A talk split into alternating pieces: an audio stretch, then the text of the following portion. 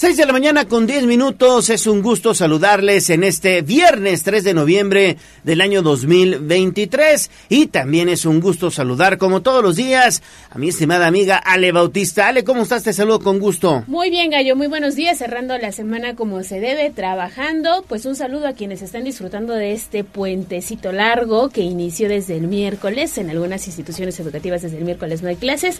Disfrútenlo y quédense en la compañía de Tribuna Matutina. Ya sabe que tenemos tres horas de mucha información y que podemos estar en comunicación a través del 22 23 90 38 10 para que nos hagan llegar cualquier reporte. Exactamente. Ahí está, 22 23 90 38 10. Fotografías, videos, mensajes de texto, mensajes de voz. Directamente en el estudio, el joven Abraham también recibe sus reportes al 222 242 1312. Así que sin más preámbulo, vámonos con las noticias.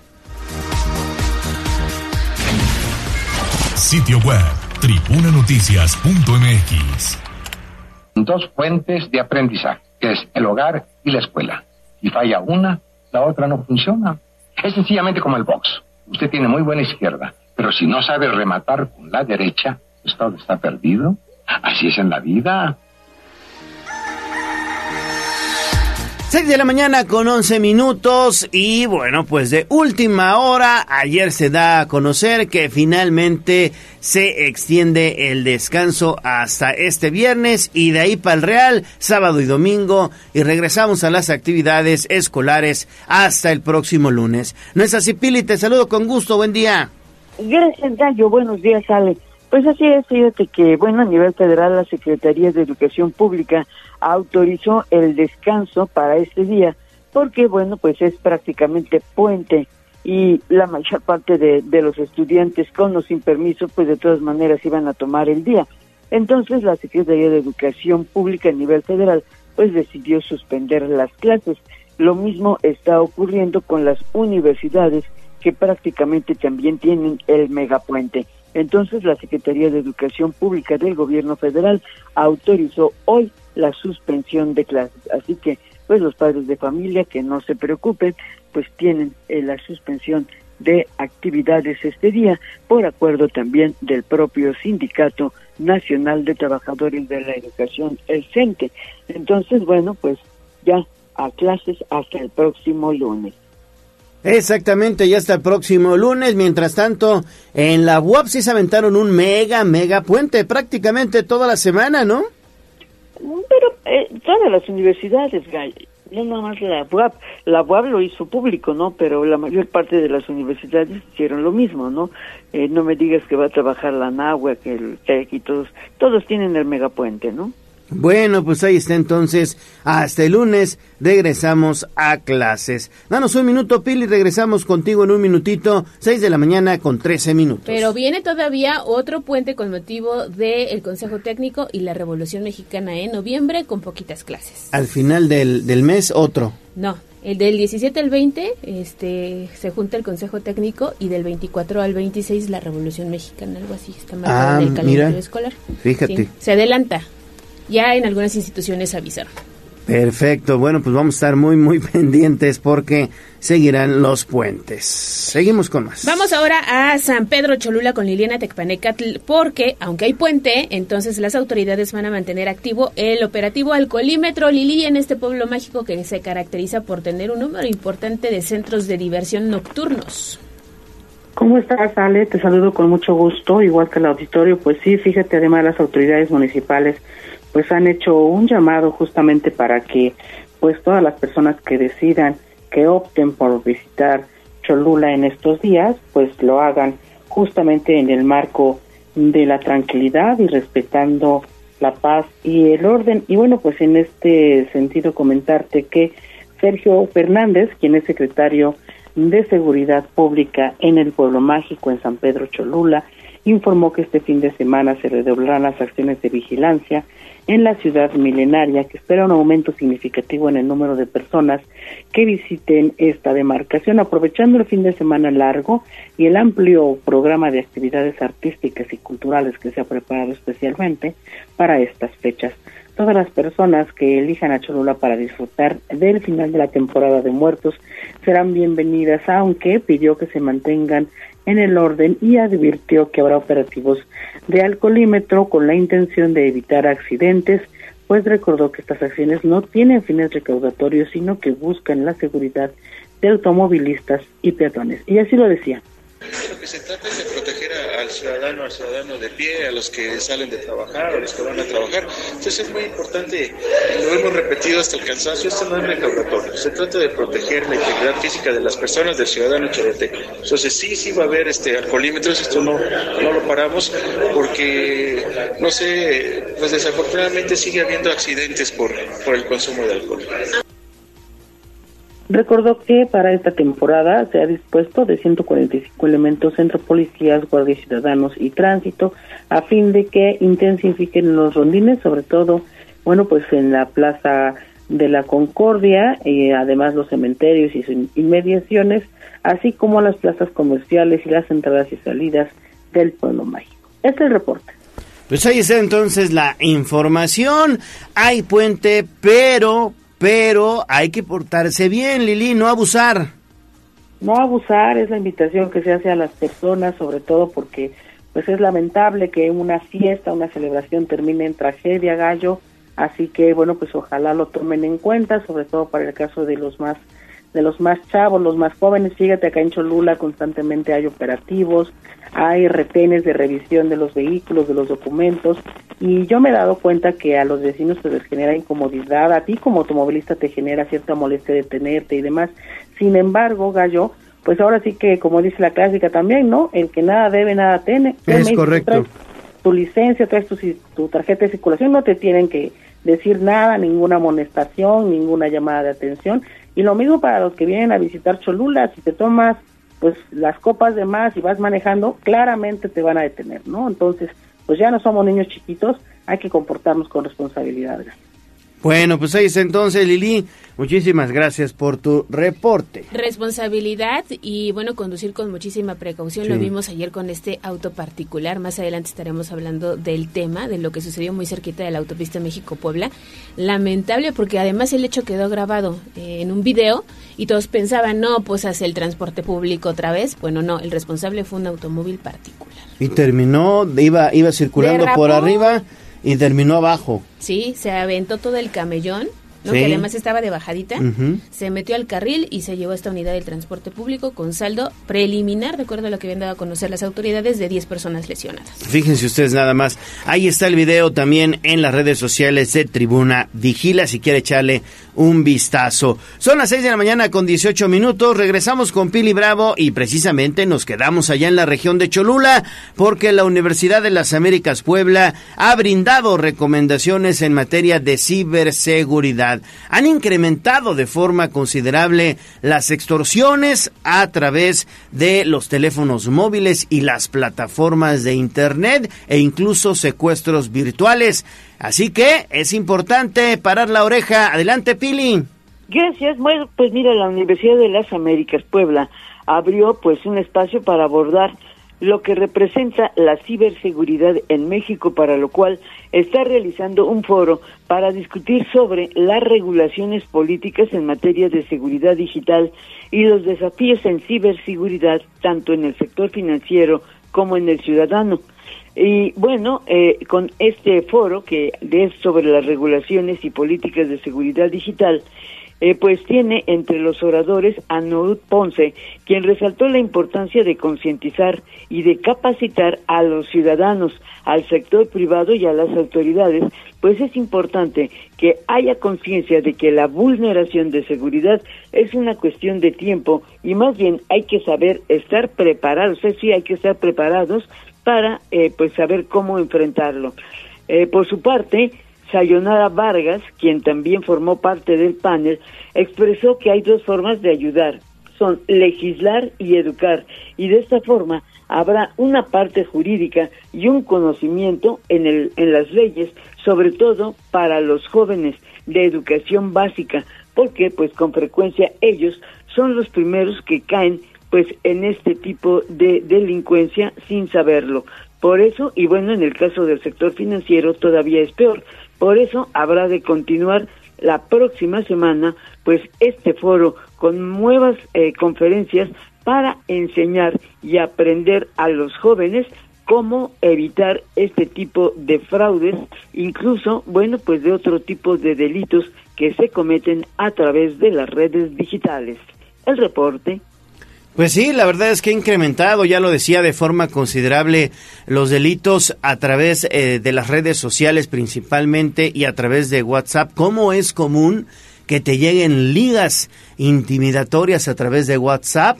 y ahí vas, oye, que le debes a no sé quién y que te voy a hacer no sé cuánto y que te voy a bloquear no sé qué y le das ahí, pum, a la liga, le das clic y ya te hackearon. Fíjate que en el peor de los casos son instituciones, entre comillas, bancarias o algunas tiendas departamentales que te piden actualizar los datos. Ya ni siquiera una, una advertencia de te va a pasar algo, sino que llegan estos correos además con las fotografías institucionales de las empresas y entonces caes en la trampa, le das clic y es cuando viene el fraude. Sí, no hay que darle clic a esas ligas, ¿eh? No hay que darle clic a esas ligas porque ahí viene el cajeo, el hackeo hackeo, perdón, de los equipos. Seguimos con más, Ale. Así es porque la Secretaría de Finanzas va a solventar las observaciones que hizo la Auditoría Superior. Pili, eh, de esto habló el gobernador Sergio Salomón. Así es, tanto el gobernador como la Secretaría de Finanzas. Pues mira, eh, el gobierno del Estado, a través de la Secretaría de Planeación y Finanzas, habrá de responder a la Auditoría Superior de la Federación para aclarar el gasto de 371 millones de la cuenta pública del 2022. Aunque fue del ejercicio todavía de Miguel Barbosa Huerta, el gobernador Sergio Salmón Céspedes señala que el órgano federal ha hecho observaciones, no sanciones. Esto dice. Que son observaciones precisamente. Habrá que ver cómo se solventa la mayor parte y una vez que se dé ese tema ya podremos tener mucha claridad si es que hay o no algún otro tipo de situación. Por el momento son estrictamente observaciones que se tienen que estar solventando. Hay un tiempo que marca la ley para poder solventar todo ello. ¿Se van a solventar Yo espero que sí, que tenga, se tenga todo el sustento para poderlo hacer. A la cuenta federal del 2022 se, eh, se aplica 858 millones y medio de pesos que se eh, fue necesario aplicar 22 auditorías, de las cuales nueve se encontraron sin irregularidades, cinco fueron solventadas, una recomendación y tres solicitudes de aclaración, además una promoción de responsabilidad. Por eso la Secretaría de Finan la Secretaria de Finanzas, Josefina Morales Guerrero, señala que se están revisando los números para dar respuesta a la auditoría. que ya estamos en la revisión de números, la parte de programas, ya lo habíamos platicado, se, se alinearon junto con la modificación del Plan Estatal de Desarrollo, esa etapa ya la atendieron las diferentes instituciones y ahorita ya estamos en el tema de los números. ¿Cuándo podrían presentarla?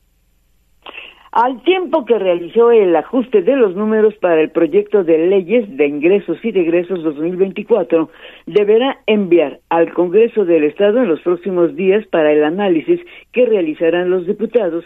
En tanto, también dará respuesta a las observaciones que hace la Auditoría Superior y es que se trató de dinero del Fondo de Infraestructura Social para entidades que estaba destinado al financiamiento de 481 proyectos, por lo que se deberá explicar cómo se gastó esos recursos.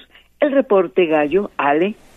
Bueno, pues entonces tendrán que solventar, son observaciones de, bueno, pues recursos que hasta el momento no habían sido bien comprobados ante la Auditoría Superior de la Federación. Y como bien lo mencionaste al inicio de tu nota, Pili, se trató de la administración, digamos, pasada dentro de este mismo periodo, pero la administración pasada, ¿no? Sí, ya sabes que generalmente las auditorías pues van con, a veces con uno o dos años de, retraso, ¿no? Y bueno, pues esta cuenta pertenece al 2022, cuando era todavía el, el gobernador don Miguel Barbosa. Así que bueno, pues se, se están revisando directa. Además también acuérdate que hubo un cambio en la Secretaría de Finanzas de titular y bueno, pues entonces por eso se está pues revisando con detalle pues estos estos recursos que fueron te, repito de un programa federal del FAIS como le conocen Perfecto, Pili. Pues ahí está entonces. Estaremos esperando el resultado de esta auditoría. Gracias. 6 de la mañana con 25 minutos. Rápidamente tenemos mensajes. Muchísimas gracias porque bien tempranito ya se empiezan a reportar a la voz de los poblanos. Terminación 4820. El profesor Manitas. Muy buenos días. Saludos a todo el equipo. Saludos a todo el equipo de Tribuna. Dice el profesor no conoce de puentes. Fiel radio escucha este espacio. Pues sí, a los profes les toca trabajar. Exactamente. Nosotros también trabajamos todo el tiempo. Compartimos la misma pena, profesor Manitas. No se preocupe. pero aquí estamos al pie del cañón. El señor Octavio, muy buenos días, Ale Leo. Saludos, Octavio. El día está fresco, en unos minutos me salgo a Veracruz a la zona de Roca Partida. Pues que tenga muy buen viaje y ahí nos comparte alguna imagen, ¿no? y a nadar. A nadar ahí a, a Roca Partida. Que te vaya muy bien, Tavo, y ten cuidado. Y finalmente las unidades de salud que brindan pues este el Ayuntamiento de Puebla servicios gratuitos de mastografía, ultrasonidos, laboratorio así como consulta general estarán este 3 de noviembre en el Cristo y también en el Infonavit San Jorge. Así que tómenlo en cuenta y compartimos la información a través de arroba tribuna vigila. Bueno, pues ahí está entonces. Y nosotros aquí en Tribuna Matutina hacemos pausa y regresamos con más.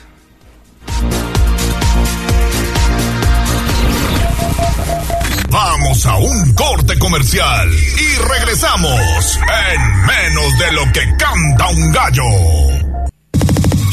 Esta es la magnífica, la patrona de la radio.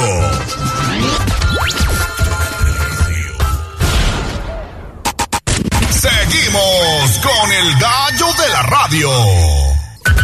Instagram, Tribuna Noticias pendiente.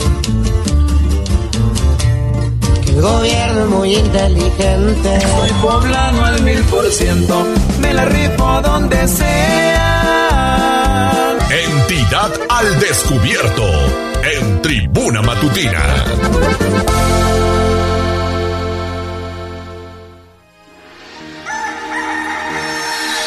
Seguimos, seguimos en Tribuna Matutina, son las 6 de la mañana con 32 minutos. Vamos a echarle un vistazo a lo que sucedió ayer allá en el pueblo mágico de Cholula, porque hay una tradición bien bonita compartir la primera ofrenda amigos y visitantes. Entonces estuviste muy pendiente Lili, te saludo con gusto de nueva cuenta. Adelante, buen día.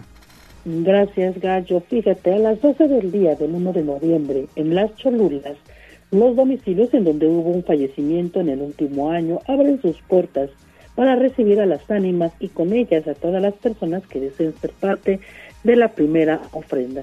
Las tradiciones de los altares en estas fechas están muy arraigadas en el pueblo mágico y toman especial relevancia cuando se trata de recibir a aquellos que regresan por primera vez al mundo de los muertos a compartir con sus seres queridos. Fabiola Machil y su familia recibieron en esta ocasión a su padre, don Porfirio, encontró en su primera ofrenda buñuelos, ate de membrillo, mezcal, tamales, papas fritas, chocolates, sus libros favoritos, pues cada integrante de la familia se encargó de colocar algo especial para su llegada. Escuchemos. Todo es especial porque se convocaron a todos los nietos que convivieron con ellos y todos sabían una parte importante eh, de sus gustos. Entonces tenemos, por ejemplo, eh, mi, sobrina Claudia trajo sus dulces de que le encantaban y su pan que los probó ella ella misma dice traigo este pan que sé que le gusta a mi abuelito mi cuñada Claudia le preparó el ate de membrillo o sea todo está hecho este, mi tía Blanca le trajo sus clapas eh, mi hijo le compró sabía que su colorado con crema entonces desde su perspectiva, la ofrenda es un acto de amor, contrario a lo que algunas personas piensan que se actúa desde el sentimiento de culpa. Fabi dijo que ofrecer lo que le gustaba al difunto es una forma de sobrellevar el duelo, de vivir estas fechas en familia, pero sobre todo de homenajear a los que se fueron. Y eso es lo que dijo. Hay algo bien importante. Eh, a veces creemos que estas cosas son para sacar algo que a lo mejor no existe en el momento con la persona y ahorita como vienen quieres eh, como que darle lo que no le diste o te sientes culpable de lo que no diste. Pero a nosotros el hecho de haber convivido con nuestros padres y poder tener la oportunidad de darles en su momento lo que pudimos y lo que ellos nos enseñaron a obtener, este, para nosotros ahorita es como un, pues es una ofrenda, bien lo dice, ¿no? es una ofrenda de todo el amor. La tradición de la primera ofrenda se desarrolla sobre todo entre el 1 y el 2 de noviembre hasta el mediodía, que es cuando según la creencia popular las ánimas vuelven al mundo de los muertos. No obstante, las familias esperan a sus seres queridos el día que de acuerdo a la tradición les toca llegar, por ejemplo, el 28 de octubre a los accidentados o el 29 a quienes fallecieron ahogadas. A visitar la primera ofrenda los amigos y familiares de los deudos reciben además parte de los alimentos que se comparten con las ánimas como tamales, mole, hojaldras, fruta o atole y bueno, pues a su vez ellos entregan una cera o un responso y de acuerdo al presupuesto de cada familia los difuntos son esperados además con mariachi, marimba o banda. Es el reporte hecho. Oye, súper rico entonces lo que ponen ahí en las ofrendas de San Pedro y de San Andrés Cholula. Y digo súper rico, sabroso, porque lo comparten, fíjate nada más. Mm, lo decíamos ayer, abren las puertas de sus casas para que la gente pues visite estas enormes ofrendas que, como bien lo dice Tech, se ponen con mucho cariño, ¿eh? Sí, la verdad es que es una tradición muy, muy arraigada, la noche del uno, sobre todo, ¿no? Porque es como que cuando la gente ya está desocupada, empiezan a repartir ceras, así se, se denomina también esta práctica, entonces tú, digamos, como vecino, ¿no? De, tal barrio, de tal lugar, o tuviste un compadrito que sabes que falleció, haces hasta tu lista, ¿no? De las casas que vas a visitar, llevas tu buena bolsa, tu canasta, tus ceras, y en cada casa donde tú repartes una cera, a su vez te dan pues estos alimentos que forman parte de la mesa, acompañas a la familia un ratito y bueno, pues sigues tu recorrido. Esta familia con la que estuve ayer me contaron que eran alrededor de la una de la mañana y seguían recibiendo gente, seguían recibiendo visitantes, porque sí, pues por durante la noche del uno, allá en las Cholulas, esta es una tradición, insisto, muy arraigada y la gente sale, las familias enteras a caminar o en los coches demás a recorrer todo el pueblo buscando pues las primeras ofrendas de sus seres queridos que en el último año fallecieron.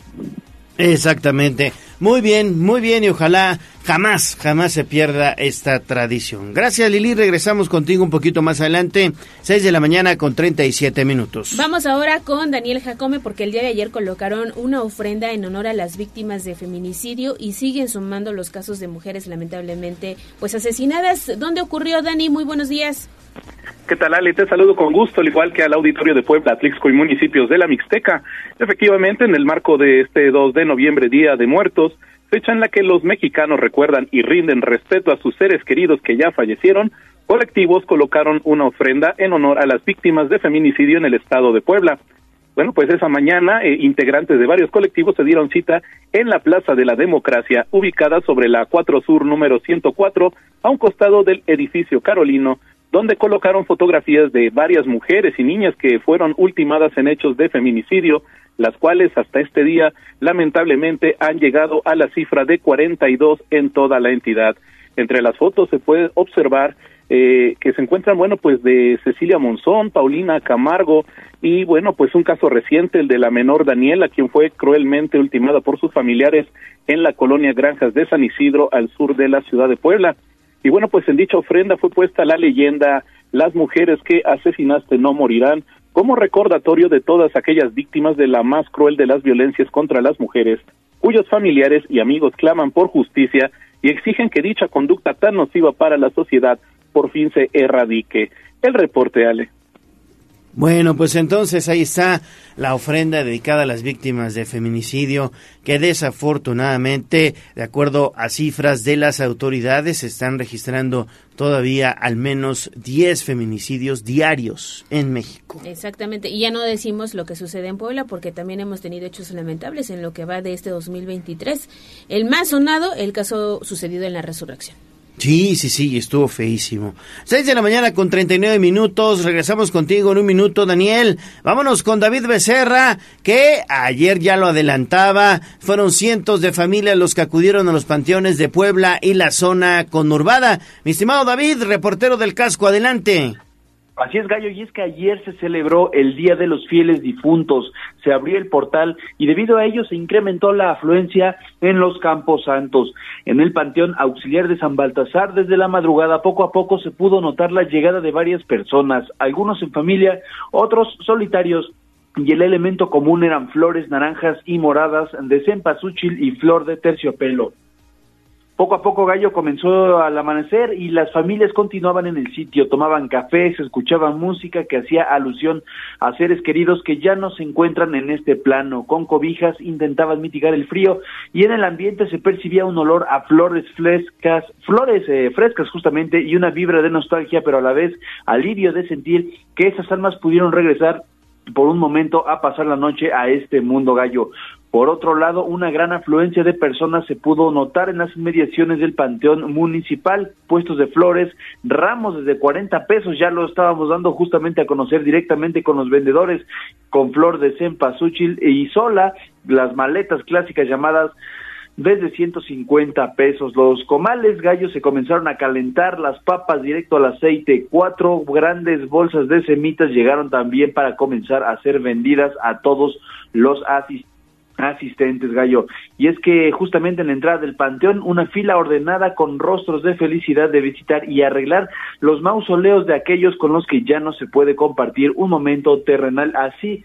Como bien lo comenta, cientos de personas pues ayer fueron a visitar a sus difuntos para pasar un día más con ellos. Gallo, la información. Gracias David Becerra por tu reporte. Y sí, fueron muchísimas personas las que acudieron a los panteones. Afortunadamente se está reportando saldo blanco, pero desde muy temprano, desde la madrugada, aquí se lo dimos a conocer, en San Baltasar. Exactamente, donde se preserva esta tradición de velar a los difuntos, al igual que sucede en otros camposantos de la entidad poblana. Y cerramos este bloque de información con Daniel Jacob. Así es, porque fue localizado un cráneo en Tochtepec. Adelante, Dani. Es correcto, Ale. Un cráneo humano fue localizado en un terreno de cultivo en la comunidad de San Lorenzo Ometepec, perteneciente al municipio de Tochtepec. El hallazgo de la osamente fue reportado por parte de las, eh, bueno, de transeúntes quien, quienes avanzaban por el referido predio, por lo que al lugar se movilizaron elementos policíacos que corroboraron la veracidad del reporte. Posteriormente al lugar se trasladó personal de la Fiscalía General del Estado, mismo que se encargó de levantar los referidos restos humanos a fin de practicarles los correspondientes exámenes forenses y determinar si se trata de un varón o de una mujer y dar inicio con las investigaciones pertinentes. El reporte. Gracias, Daniel Jacome. Regresamos contigo un poquitito más adelante, 6 de la mañana con 42 minutos. Estamos, estamos todavía arrancando motores. Quédese con nosotros y participe 22 23 90 38 10. Más adelante estaremos pues entrándole al tema de lo que han denominado algunos el tarifazo que quieren dar los concesionarios del transporte público. ¿Usted qué opina? ¿Es momento de subir la tarifa al transporte público? 22 23 90 38 10. Mire, le aprovechamos para mandarle un saludo a Oli Sánchez que dice ya siempre pendiente de las noticias. Muy buenos días. Buenos días, Oli.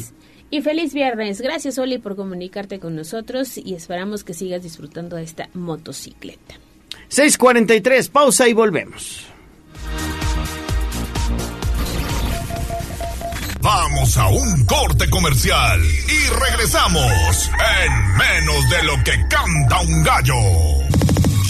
Esta es la magnífica, la patrona de la radio.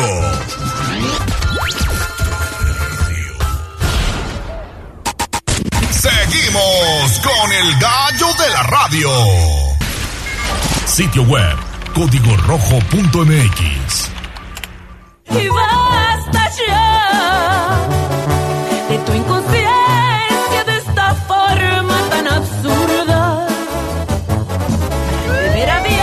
Desde la barrera, respeta la cinta de precaución y para bien la oreja. Comienza la nota roja en tribuna matutina.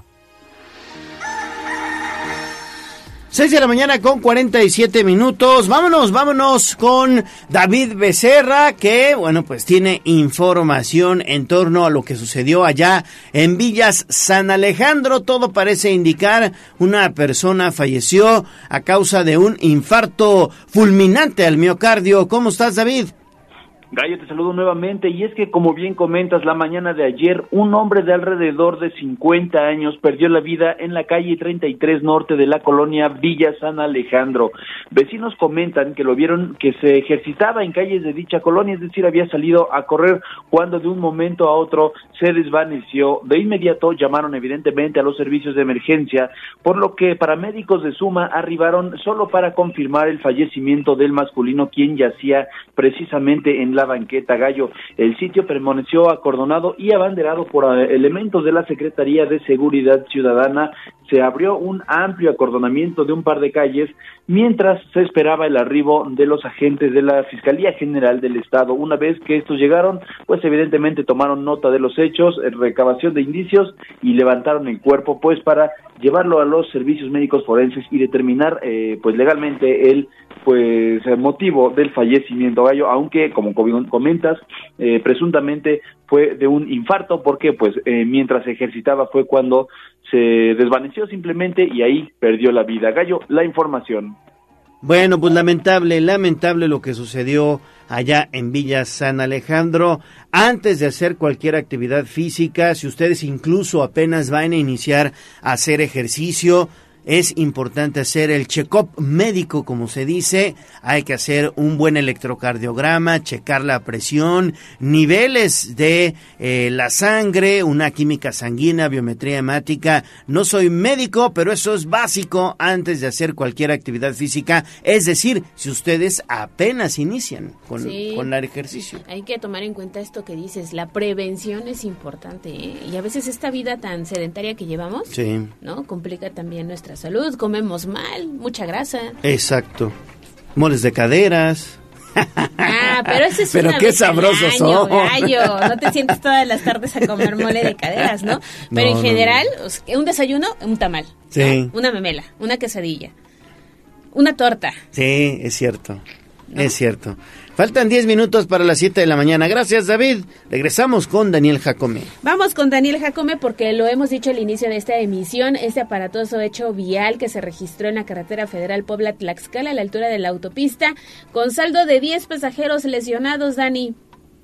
Es correcto, vale, un hecho realmente lamentable, pues esta tarde de jueves 2 de noviembre un vehículo particular provocó el choque contra una unidad de la ruta Flecha Azul sobre la carretera federal a Tlaxcala que dejó una decena de lesionados. De acuerdo con el testimonio de uno de los presentes, un automóvil de la marca BMW de color negro circulaba sobre la lateral de la autopista México-Puebla y al incorporarse a la referida vialidad, el exceso de velocidad provocó que perdiera el control, invadiendo el carril e impactando de esa manera a una camioneta tipo van de la mencionada ruta. La fuerza del impacto provocó que la unidad de flecha azul se pasara al carril contrario, dejando la defensa tirada en el camellón y causándole lesiones a 10 personas. Al lugar se movilizaron como primeros respondientes elementos de la Secretaría de Seguridad Ciudadana, quienes de inmediato resguardaron ambos carriles a fin de evitar otro accidente. Posteriormente arribaron paramédicos de protección civil municipal, quienes atendieron a los afectados sin que alguno se haya reportado como grave de salud. Y bueno, pues serán las autoridades municipales las que, eh, tras realizar los peritajes correspondientes, deslinden responsabilidades de manera, de manera oficial, aunque Ale Gallo, pues ya compartimos en redes sociales el video en el que se ve plenamente cómo estuvo la acción y pues sí, definitivamente en este caso no fue el transporte público el culpable de un accidente, en este caso fue el particular. Y bueno, pues la verdad es que va a sonar mal, pero eh, pues fue un saldo barato porque cuando se pasa al otro carril la unidad tra- de transporte público, por poco y choca contra una pipa de agua, entonces realmente 10 heridos eh, con, bueno, pues con lesiones leves, la verdad es que salió bastante barato, Gallo.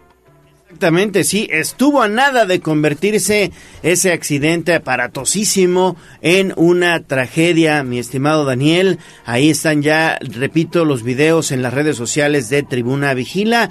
Pues es que la unidad del transporte público, ahora sí, sin deberla ni temerla, iba circulando en dirección hacia Tlaxcala, sobre la carretera federal a Tlaxcala, a la altura del puente San Felipe, que cruza precisamente la autopista México-Puebla y de repente un auto particular, pues literal, se desbarrancó de la parte alta hacia la parte baja de este distribuidor vial y es cuando llega y le pega a la unidad del transporte público. La unidad del transporte público se salta el camellón central, Daniel, y como bien dices, casi termina chocándole una pipa de agua. Eso hubiera sido fatal, ¿no? Hubiera sido fatal Gallo, afortunadamente pues iba a buena distancia la pipa y se ve que no iba con alta velocidad. Si otras hubieran sido las circunstancias, pues estaríamos hablando de un saldo mucho, mucho peor, Gallo. Y bueno, pues de manera extraoficial se indicó que pues el conductor de la unidad particular de este vehículo de lujo, pues iba en estado de ebriedad. Sin embargo, bueno, pues esto no se ha confirmado oficialmente, aunque bueno, viendo el video no sería difícil de imaginar que fuera bajo los influjos del alcohol esta persona. Sí, ¿cómo haces eso? ¿Cómo terminas en la parte baja y bueno, pues solamente que se haya quedado dormido seguramente? 6 de la mañana con 53 minutos seguimos con más de la nota roja porque probable delincuente se salvó de ser linchado, esto allá en Tepeojuma, Daniel. Es correcto, Gallo, como dicen por ahí, salvado por la campana, pues un joven se salvó de ser linchado en el municipio de Tepeojuma, luego de ser sorprendido mientras presuntamente asaltaba un domicilio. Sobre los hechos se indicó que los moradores de la referida vivienda se percataron de que un sujeto se encontraba dentro de su propiedad intentando apoderarse de diversos artículos, por lo que solicitaron la ayuda de sus vecinos. La voz se corrió rápidamente en la zona, por lo que lograron retener y golpear a quien presuntamente tiene el alias de El Pan Quemado y es conocido ampliamente por cometer robos contra transeúntes, negocios, proveedores de eh, misceláneas y a casa habitación. Luego de ello, el golpeado presunto ladrón fue llevado frente a la comandancia municipal, donde pobladores amagaron con lincharlo. Sin embargo, elementos policíacos entablaron diálogo con los inconformes y tras varios minutos lo pusieron a salvo y fue llevado ante las autoridades competentes. Hasta el momento se desconoce si la parte afectada procedió legalmente contra el pan quemado, mismo que, eh, bueno, pues quedó amenazado de ser ultimado la próxima vez que sea sorprendido robando. El reporte, Gallo. Gracias, Daniel. Y bien lo dice, salvado por la campana. Faltan cinco minutos para las siete de la mañana. Y concluimos su reporte de la nota roja con esta situación que se presentó. Un motociclista derrapó y lamentablemente perdió la vida en Izúcar de Matamoros. Un caso muy triste, Ale, efectivamente esta noche de miércoles un motociclista perdió la vida luego de derrapar y chocar en inmediaciones del municipio de Izúcar de Matamoros. Sobre los hechos se indicó que el joven quien respondía al nombre de Alexis de 18 años de edad conducía una motocicleta con exceso de velocidad y sin utilizar el casco de seguridad sobre el eje poniente y al llegar a la altura de la iglesia de San Martín Alchichica perdió el control de la unidad y colisionó contra una obra de mantenimiento. El impacto le provocó a Alexis severo traumatismo cráneoencefálico que le arrebató la vida de manera casi instantánea. Al lugar se movilizaron paramédicos quienes tras una revisión corroboraron que el joven ya no contaba con signos vitales, por lo que su cuerpo fue trasladado al anfiteatro, donde podrá ser reclamado por familiares. El reporte, Ale. Bueno, pues ahí está entonces. Gracias Daniel Jacomer, gracias por la nota roja. Nosotros vamos a hacer una nueva pausa y regresamos con más información. Tenemos tenemos la voz de los poblanos, tenemos también nuestro recorrido por los municipios. ¿Usted qué opina de el denominado tarifazo? Concesionarios del transporte público desean que se incremente la tarifa al pasaje 22 23 90 38 10. Esperamos, esperamos sus comentarios. Volvemos con más. Vamos a un corte comercial y regresamos en menos de lo que canta un gallo. Somos la magnífica y estamos en Puebla, en el 95.5 FM. Atlixco de las Flores, 99.9 FM. Y en Zacatlán de las Manzanas, 88.3 FM. La magnífica, la patrona de la radio. Leemos tus mensajes en WhatsApp, en La Voz de los Poblanos, 22 23 90 38 10.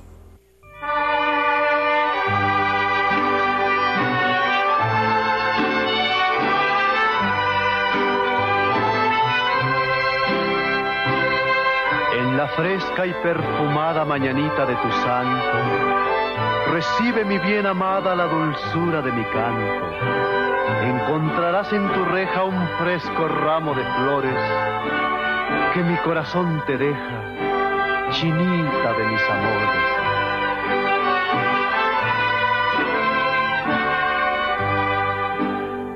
Estas son Ya estamos escuchando las tradicionales mañanitas del señor Pedro Infante, porque todos los días el gallo de la radio, la voz de los poblanos y tribuna matutina festeja contigo que estás de santo o de cumpleaños. ¿Cómo? Te obsequiamos un pastel mediano de pastelería 520, la hora del postre. A ti que estás de santo cumpleaños, te invito a que mandes mensaje de voz al 22 23 90 38 10. 22 23 90 38 10 y dinos por favor qué estás festejando. Hoy, ¿a quién celebramos, Ale? Hoy el Santoral marca una felicitación muy especial a las Silvias y también es día de San Martín de Porres, así que una felicitación a quienes llevan el nombre de Martín y también es el Día Mundial del Sándwich, porque ya se hambre aquí en Tribuna Matutina. Ay, qué rico. Entonces, ¿hoy es día de las Silvias? Silvias. Miren, una felicitación a nuestra querida contadora Chivis de Tribuna Comunicación, Uy, por supuesto. muchos años trabajando con Sí, nosotros. Un sí, muy sí, buen sí.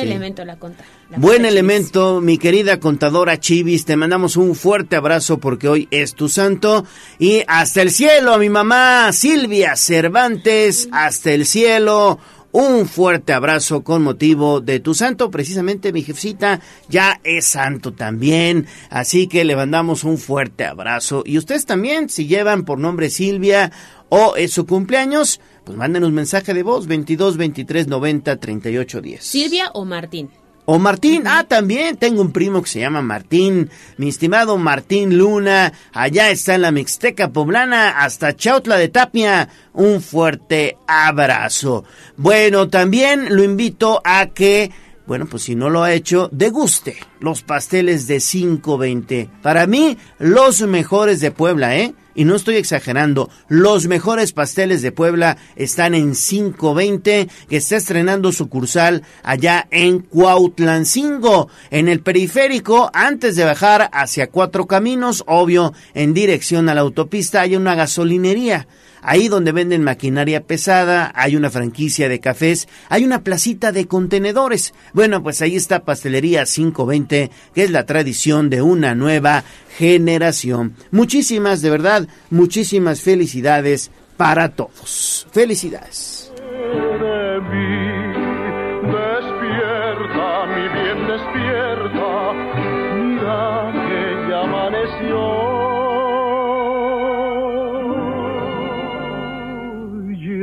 Los pajarillos cantan, la luna ya se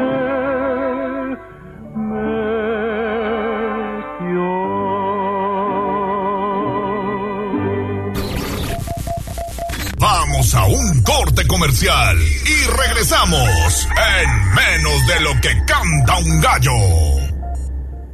En Farmacias Fleming sabemos lo importante que es cuidar de tu salud y bienestar. Por eso, durante el mes de noviembre encontrarás increíbles promociones en variedad de productos. Acude a tu farmacia Fleming más cercana y descubre cómo puedes ahorrar en productos para tu salud y bienestar. Farmacias Fleming, bienestar integral. Consulta a su médico, pregunte por nuestras promociones, por los meses sin intereses y tarjetas participantes. Todas las niñas, niños y adolescentes tienen derecho a vivir en una familia, rodeados de cariño, seguridad y protección. Desde el sistema estatal DIF, promovemos este derecho mediante un programa de adopciones, que se nutre gracias al corazón de las y los poblanos. A través de un gobierno presente y con amor, transformamos la vida de las familias que abren la puerta de su corazón. Gobierno de Puebla. Gobierno presente. Tras el devastador paso del huracán Otis, la CFE trabaja día y noche para restablecer la red eléctrica en Guerrero. Cuadrillas enteras de mujeres y hombres han estado al servicio de la población antes, durante y después del violento impacto.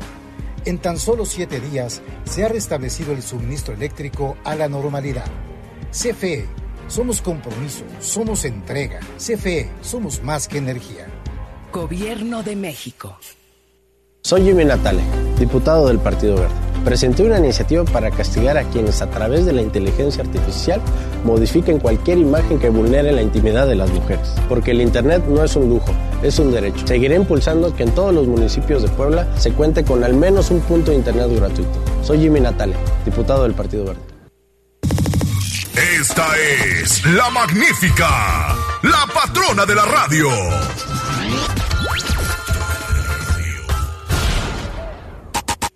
Seguimos con el gallo de la radio. Leemos tus mensajes en WhatsApp, en La Voz de los Poblanos, 22 23 90 38 10.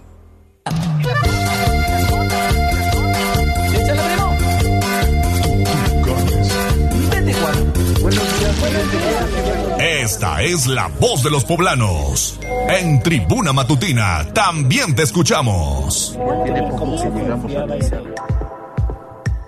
Siete de la mañana con tres minutos. Y vamos con lo más importante que es tu voz, la voz de los poblanos. Ya estamos recibiendo sus comentarios al 22 23 90 38 10. Adelante, Ale, buen día. Nos arrancamos con los reportes. Muchísimas gracias por estar en contacto con nosotros. Nos están reportando tres perritos agresivos.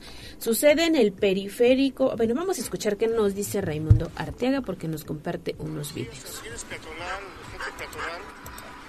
Esos perros están locos acá.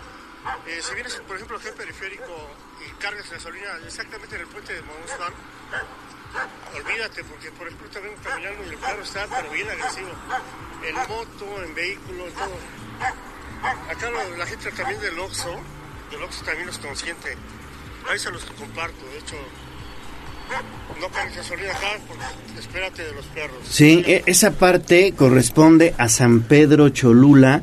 Ayer pasé por ahí y efectivamente vi esos perritos cómo corretearon a un motociclista, pero casi lo muerden, ¿eh? Casi lo Pues nada muerden. más mucho cuidado y pues ahí el aviso, ¿no? Seguramente tienen dueño, ¿no? Alguien se tendrá Seguramente, que ser responsable sí. de ellos. También el profesor Manitas nos dice una felicitación al policía municipal que hace continuos rondines en la colonia La Hacienda, principalmente en las madrugadas. Muy bien. Dice lo principal cuando saco a Max entre 3 y 4, ahí pasan. Oye, qué bueno, qué bueno Sí. que haya seguridad en esa zona, ¿eh? Muchísimas gracias al profesor también por ponerse en contacto con nosotros y concluimos porque ya dimos algunos saludos al inicio de este espacio de noticias con la terminación 8124 que está pendiente de Tribuna Matutina en la colonia Belisario Domínguez, muy cerquita de la zona de La Paz y nos manda saludos. Pues hasta acá lo que llevamos de la voz de los poblados. Pues ahí está, queremos conocer sus mensajes 22 23 90 38 10, sobre todo su opinión en torno al tarifazo que pretenden realizar concesionarios del transporte público. Jazz Guevara, buenos días. Buenos días, Ale Gallo. Excelente viernes. Tenemos saludos en Facebook para eh, Juan Rubens, eh, Santiago Dávila. Mañana nos está viendo desde Colombia el buen Santi. Órale, Santi mi estimado Dávila, Santiago. Ah, ya anda en Colombia. los- Esperamos en los este, horóscopos. bolsita de chocolates. Unas bolsitas de café, unos chocolates de café, lo que quiera que de café. Pero mira, hasta Colombia está. Fuerte abrazo, Santiago. A través de Facebook. También saludos para la señora Pati Hernández Ramírez. Oli Sánchez se reporta eh, de este lado. También Victoriano González dice excelente día. Saludos, Master. Y eh, en X nos eh, saluda eh, Teresa Telles. Estoy bien si es hermana, Hermana de, Gis, de Gis. Hermana de Gis. Sí. Ahí está también al pendiente de su hermana. Juan Victoria dice buenos días, excelente. Buenos eh, días. fin de semana, saludos a todos en cabina, aquí pendiente con su información. Muchas gracias. Y dice, bueno, nos comparte esta imagen. Matemática de la vida, dice, vida más risa eh, por amor menos odio es igual a felicidad. Ahí está esta imagen que nos comparte. También saludos para la señora Sonia Hidalgo. eh, Hola Sonia, qué gusto saludarte. Dice Le mandamos saludos a Sonia. Andrés Flores Jaramillo, no estoy de acuerdo con eh, un, eh, al, con, bueno, con el incremento al transporte público, Poblano de Corazón dice tampoco estoy de acuerdo, las unidades están demasiado viejas, con Antonio Sánchez eh, Ramírez tampoco estoy de acuerdo, ni siquiera tenemos un seguro de viajero. Claro. Lisbeth eh, Contreras Gómez, tampoco estoy de acuerdo porque muchas unidades de las Galgos del Sur están para llorar. Licenciada Trevi dice el choque de ayer de la ruta Flecha Azul estuvo bastante grave. Y cerramos con saludos para Alejandra Carrillo, esto a través eh, de X. Y seguimos pendiente en todas las plataformas de Tribuna Vigila. Hay uno más, Arturo desde Atlixco, ya nos está compartiendo la foto del Popocatépetl esta mañana. Tiene una ligera exhalación, con mucho gusto la compartimos a través de redes. Amaneció despejadito. Sí, no tiene nada de nieve. Hoy está De libre, 10. libre, Sí, libre. Hay que voltear a ver al Popocatépetl.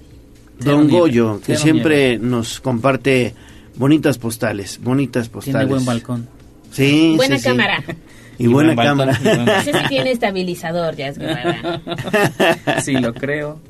Bueno, gracias a todos por sus comentarios.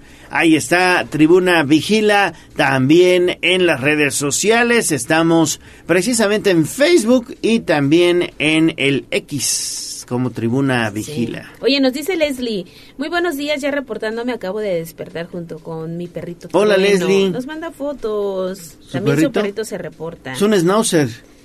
Sí, es que no se mandó una foto antes. Ah, no, ese es un GIF. Sí, sí, sí, sí. Bueno, pues un saludo para Leslie y está muy bonito Trueno. Mira, este, está, este reporte está bueno. A ver si David eh, está en la zona y tiene un, eh, un tiempecito. Ay, dice, David, ¿eh? dice que, bueno, dicen en redes sociales que hay un nido de ratas que Ay, ponen Dios. alerta a varios, eh, pues personas que circulan sobre la banqueta de la 9 Poniente y 9 Sur.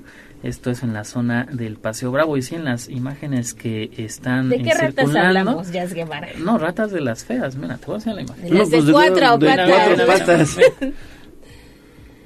Bueno, es que también, mira, les dejan alimentos, sí, pues sí. Ahí está. Están chiquitas. Están chiquitas. Son ratones. Son ratoncitos. Son ratones. 9 Poniente y Es en 9 Poniente y 9 Sur. 9 Poniente y 9 Sur. Ahí está el nido de ratas y ratones. Vamos a ir a echarle un vistazo ahí, que se dé la vuelta A David ver si Becerra. salen, David. Bueno, gracias. Y bueno, vamos a entrar entonces al tema del transporte público. Ya está en la línea telefónica Liliana Tech porque, bueno, pues la situación se está poniendo ahí color de hormiga para los concesionarios y la verdad, dudo mucho que autoricen el tarifazo, Lili. Yo de nuevo cuenta te saludo con mucho gusto y también al auditorio. Fíjate que concesionarios del transporte público en Puebla retomaron la solicitud de un incremento al pasaje por lo menos tres pesos con 50 centavos, con lo que la tarifa que actualmente tenemos que es de ocho con 50 para los autobuses y de 8 pesos para las camionetas tipo van, alcanzaría los 12 pesos. Los empresarios del sector, como en ocasiones anteriores, pues han argumentado que las fluctuaciones en el precio de los combustibles y la competencia desleal que genera la circulación de taxis irregulares o como denominamos taxis pirata, pues han mermado sus ganancias por lo que el ajuste se hace necesario. Recordaron además que en marzo de este año hicieron llegar la solicitud formal a la Secretaría de Transporte y hasta la fecha no han obtenido respuesta, por lo que ahora han buscado un acercamiento con los diputados locales, integrantes de la Comisión de Movilidad, con el objetivo de que sus demandas sean escuchadas. El último incremento al precio del pasaje, hay que recordar, fue en el 2019 en la administración barbosista cuando el gobierno se comprometió a un subsidio de dos mil pesos mensuales por unidad a fin de que los transportistas mantuvieran tarifas preferenciales para los estudiantes, ancianos y personas con discapacidad.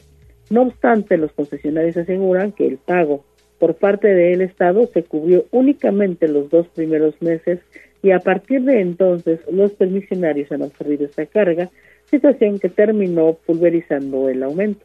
Por esta razón precisaron que les ha sido imposible pues cumplir con los compromisos de renovar el parque vehicular, capacitar a sus operadores y mantener las unidades en buen estado, ya que el costo de los vehículos, las autopartes y refacciones han incrementado hasta en un 300% en el último año.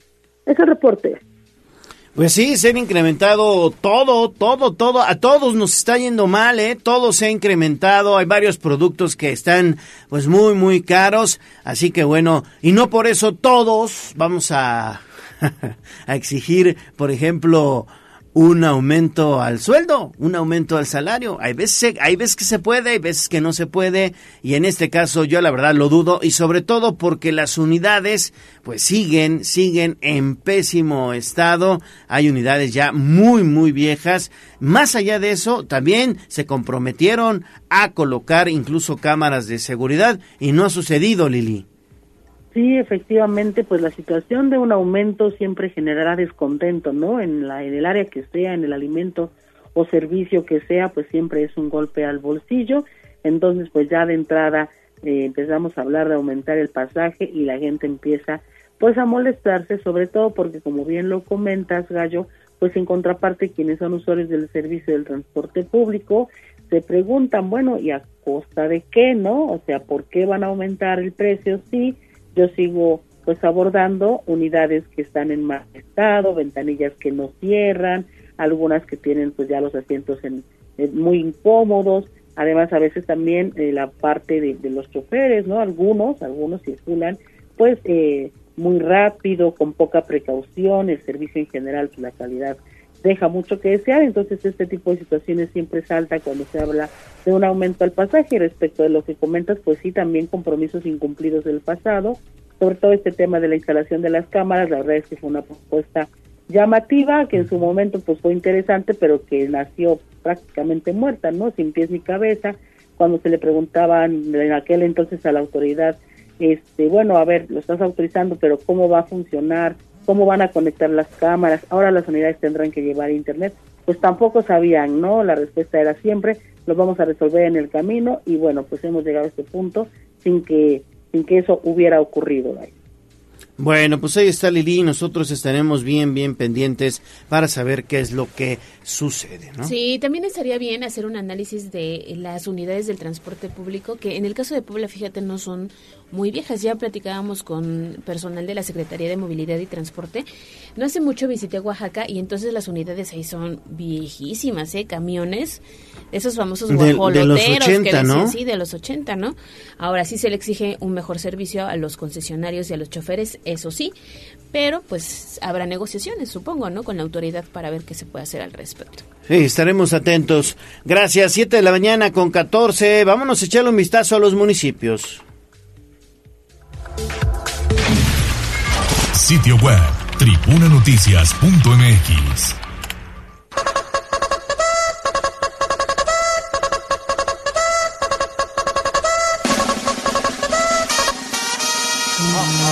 Más allá del pueblo y la zona conurbada. ¿Qué pasa en nuestras localidades vecinas? En Tribuna Matutina 7 de la mañana con 15 minutos. Hacemos enlace hasta Tlisco y la Mixteca con Jocelyn Meneses. Adelante, Jocelyn, buenos días. Hola Gallo, muy buenos días. Envío un saludo para Ale y para el auditorio. Así es, compartiendo información de lo que ocurre en Atlixco y la región. Pues ya este viernes 3 de, 3 de noviembre, sin duda, pues ya está a punto de finalizar todas las actividades de este Valle de Catrinas. También el día de ayer se llevó a cabo el tradicional ya desfile de calaveras donde se tuvo la participación de al menos de 800 jóvenes y adultos que también tuvieron la voluntad de hacer este desfile maquillados y disfrazados alusivos a la temporada y también para poder hacer la invitación ya que este domingo 5 de noviembre finaliza este Valle de Catrinas tienen la oportunidad de visitar todavía Atlixco durante esta temporada, sin duda, ha sido una respuesta muy, muy efectiva. De acuerdo a lo que nos comparte la presidenta municipal, se han recibido más de 200 mil personas durante todo este tiempo que estuvieron colocadas las Catrinas monumentales. Así que este ha sido un evento realmente muy, muy padre y también obviamente dando a conocer el municipio de Atlixco como destino turístico, ya que se colocaron también Catrinas monumentales en la ciudad de Nueva York. El día de ayer tuvimos la oportunidad de entrevistar a la presidenta municipal durante este desfile y nos platicó lo siguiente. Oye, ¿qué le podrías decir a los atlisquenses? La derrama económica, pero también ha traído mucho turismo y pues de igual forma, ¿no? Ha traído y algunas, eh, algunas cosas que no les gustan a los habitantes de aquí, pero que estoy seguro que nos va a beneficiar a largo plazo. Es natural, es natural, sin embargo estamos siendo muy programáticos, muy responsables. Eh, quiero decirte que efectivamente esta, eh, pues esta visita que se generó en Nueva York y que además, eh, bueno, pues tuvo repercusión con la Catrina que se puso en el Complejo Cultural Universitario, con las de las juntas auxiliares, se ha generado una dinámica muy interesante. hoy por hoy el producto concepto consolidado Valle de Catrinas, marca registrada propiedad de los atlisquenses, pues es, es, una, es todo un éxito, ¿no? Ayer el, señor gobernador del estado lo calificaba de genialidad, eh, páginas muy importantes como National Geographic, eh, como eh, Aeroméxico, por ejemplo, desde empresas que, acorparon su publicidad con el tema de Valle de Catrinas, de, lo que tienen que conocer en México, bueno, para nosotros es una bendición. Y bueno, desde luego que tiene que venir de la mano con una programación bastante estratégica. Eh, el primer fin de semana que correspondió al Valle de Catrinas, bueno, sí, nos, la verdad es que fue todo un éxito, sí nos sorprendió la afluencia que se logró, porque fueron 70 mil personas en un fin de semana y bueno, sorprendidos gratamente. Y, bueno, pues ahorita esperaremos este fin de semana para hacer el corte final, pero el corte que me entregaban al día de ayer, eh, ya los entre visitantes y turistas oscilan los 300 mil visitantes. Entonces eso es una derrame, derrame económica importante para nuestro municipio porque se genera una cadena de consumo entre quienes están efectivamente en el corazón de la ciudad o en el recorrido de Catrinas pero también quienes están en el mirador de cristal, pero también quienes son taxistas, quienes están en el transporte público, empieza a haber movilidad, vean el número de gente que hay, que la gente que está ahorita en el desfile es básicamente gente del municipio. Así que ya este 5 de noviembre concluye Valle de Catrinas y abre puerta ¿no? a Villa Iluminada aquí en el municipio de Atlixco para continuar con estas actividades. Perfecto, muchísimas gracias Jocelyn Meneses. Y si nos recuerdas, por favor, ¿en dónde te leemos? Claro que sí, a través del www.contextosnoticias.com y las redes sociales de Noticiero Contexto. Muy bien, muchísimas gracias. Gracias, buen día. Buen día. Siete de la mañana con 19 minutos de Atlisco. Vámonos a Tehuacán. Con Germain Olasco porque tiene más información. Por cierto que en Atlixco este fin de semana se termina esta exposición en el Valle de las Famosas Catrinas. Así que si no tienen la foto, es momento de acudir, de hacer planes el fin de semana. Aprovechan para comer una rica cecina, una nieve, irse al mirador de cristal. Eso sí, llévense buen zapato porque uno sí se cansa y una botellita de agua. Y algo para protegerse del sol, además del bloqueador solar porque hay que caminarle bastante. Ahora sí, hacemos enlace con Germain. ¿Cómo estás, Germain? Muy buenos días. Mañana también al equipo de Tribuna Noticias y al auditorio para detallar lo que ha ocurrido en las últimas horas en esta región de Tehuacán. Indignación por el asesinato del ingeniero, un perrito que habitaba la Villa Perruna o en la colonia Doctores en la Universidad Tecnológica de Tehuacán. Y es que a través de redes sociales durante las últimas horas se ha dado a conocer esta triste noticia de este perrito conocido como el ingeniero que vivió al interior de la Universidad Tecnológica de Tehuacán y que eh, fue eh, pues encontrado sin vida la mañana del miércoles en esta casa de estudios. Pero lo más lamentable es que presentaba un balazo en el cuerpo, lo que presuntamente le había provocado la muerte. Esto causó indignación y tristeza por parte de la comunidad universitaria y es que era un perrito callejero que llegó a la universidad, lo adoptaron y le formaron una colonia, un sitio para poder albergar algunos eh, perros eh, de la calle. Y es que el grupo de voluntariado protegiendo huellas de la UTT, como se le conoce, informó a través de su cuenta de Facebook que con profundo pesar daban detalles a la comunidad estudiantil y al público en general sobre el trágico suceso ocurrido el miércoles 1 de noviembre, que encontraron el cuerpo sin vida de este querido canino, cariñosamente conocido por la comunidad estudiantil estudiantil como el ingeniero y algunos también lo llamaban muñeco, Williams o Tomasín. El cuerpo del fiel compañero presentaba un impacto de bala de bajo calibre a un costado de sus costillas, siendo encontrado sin vida en las inmediaciones de la universidad. Este acto de violencia fue reprochado, recriminado y con la exigencia de que alguien pudiera reportar de quién pudo haber sido el responsable. a través de un eh, comunicado en redes sociales, manifestaron, queremos expresar nuestro más enérgico repudio a cualquier forma de violencia, específicamente hacia los seres indefensos como nuestros amigos de cuatro patas. En este momento de dolor queremos hacer hincapié que en este acto no quedará impune. El grupo de alumnos que formaron parte del voluntariado Protegiendo Huellas UTT está trabajando incansablemente para asegurarse de que se haga justicia en memoria de nuestro querido amigo canino, eh, pues eh, señalan y no eh, pues descartan que se hará una investigación y pondrán una denuncia. Y piden a la comunidad estudiantil pues seguir protegiendo en memoria de este animalito a otros perros callejeros. Este accidente pues señalan que pues ha sido muy doloroso para la comunidad estudiantil.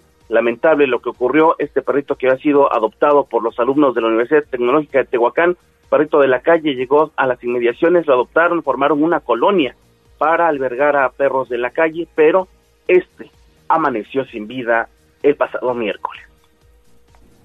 Oye, qué lamentable historia, mi estimado Germaín, del ingeniero, este perrito, pues que era muy, muy eh, amigable allá en el tecnológico de Tehuacán, lo querían mucho y desafortunadamente, ¿quién habrá sido el hijo de la fregada o hija de la fregada que le metió un balazo, caray? Terriblemente, y lo que causa indignación es que no hacía mal a nadie, simplemente estaba adaptado por los alumnos de la Universidad Tecnológica de Tehuacán y este se ubica en las inmediaciones de San Pablo Tepexingo, esta universidad, y lo que más eh, indignación les ha causado es que pues este perrito eh, pues fue la inspiración para formar una colonia de eh, como albergue para perros adentro de la Universidad Tecnológica de Tehuacán donde el primer huésped que llegó a refugiarse ahí fue el ingeniero y ahora lo encontraron sin vida. Oye, pues ojalá y, se investigue esta situación porque precisamente ya este tipo de casos se pueden investigar de parte de la Fiscalía General del Estado. Hay que denunciar esto y si hay por ahí algunas cámaras de videovigilancia probablemente pudieran haber observado algo, ¿no? Ojalá que así sea y pronto se darán detalles según lo que expresaron estos defensores de eh, animales de la Universidad Tecnológica de Tehuacán. Gracias, eh, Germaín. ¿Dónde te escuchamos? ¿Dónde te vemos? A través de las plataformas digitales en Hora 25 México. Perfecto. Vamos a hacer pausa y regresamos con más información. Vamos a un corte comercial y regresamos en menos de lo que canta un gallo. Esta es la magnífica, la patrona de la radio.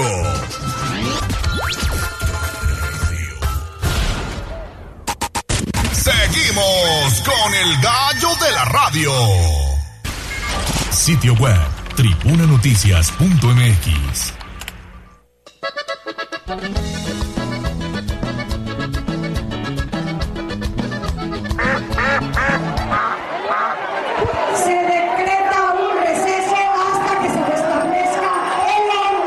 No te hagas pato. Vamos con información de la política. En Tribuna Matutina. 7 de la mañana con 28 minutos. Seguimos, seguimos con más información en Tribuna Matutina y es un gusto saludar en la línea telefónica a la diputada Nora Merino. Diputada, ¿cómo estás? Te saludo con gusto. Muy buenos días. Muy buenos días, ¿cómo estás, mi querido gallo? Muy bien, gracias. Aquí esperando como siempre tu colaboración de los viernes, sobre todo porque hoy me gustaría que platicáramos de lo importante que es preservar las tradiciones. Ya vi que pusiste tu ofrenda con el buen René y también, bueno, pues te, se presentó o, o hicieron un concurso de calaveritas legislativas, ¿no? Claro que sí, desde el Congreso del Estado eh, creo que esta fecha es importantísima para poder promover y sobre todo preservar nuestras tradiciones.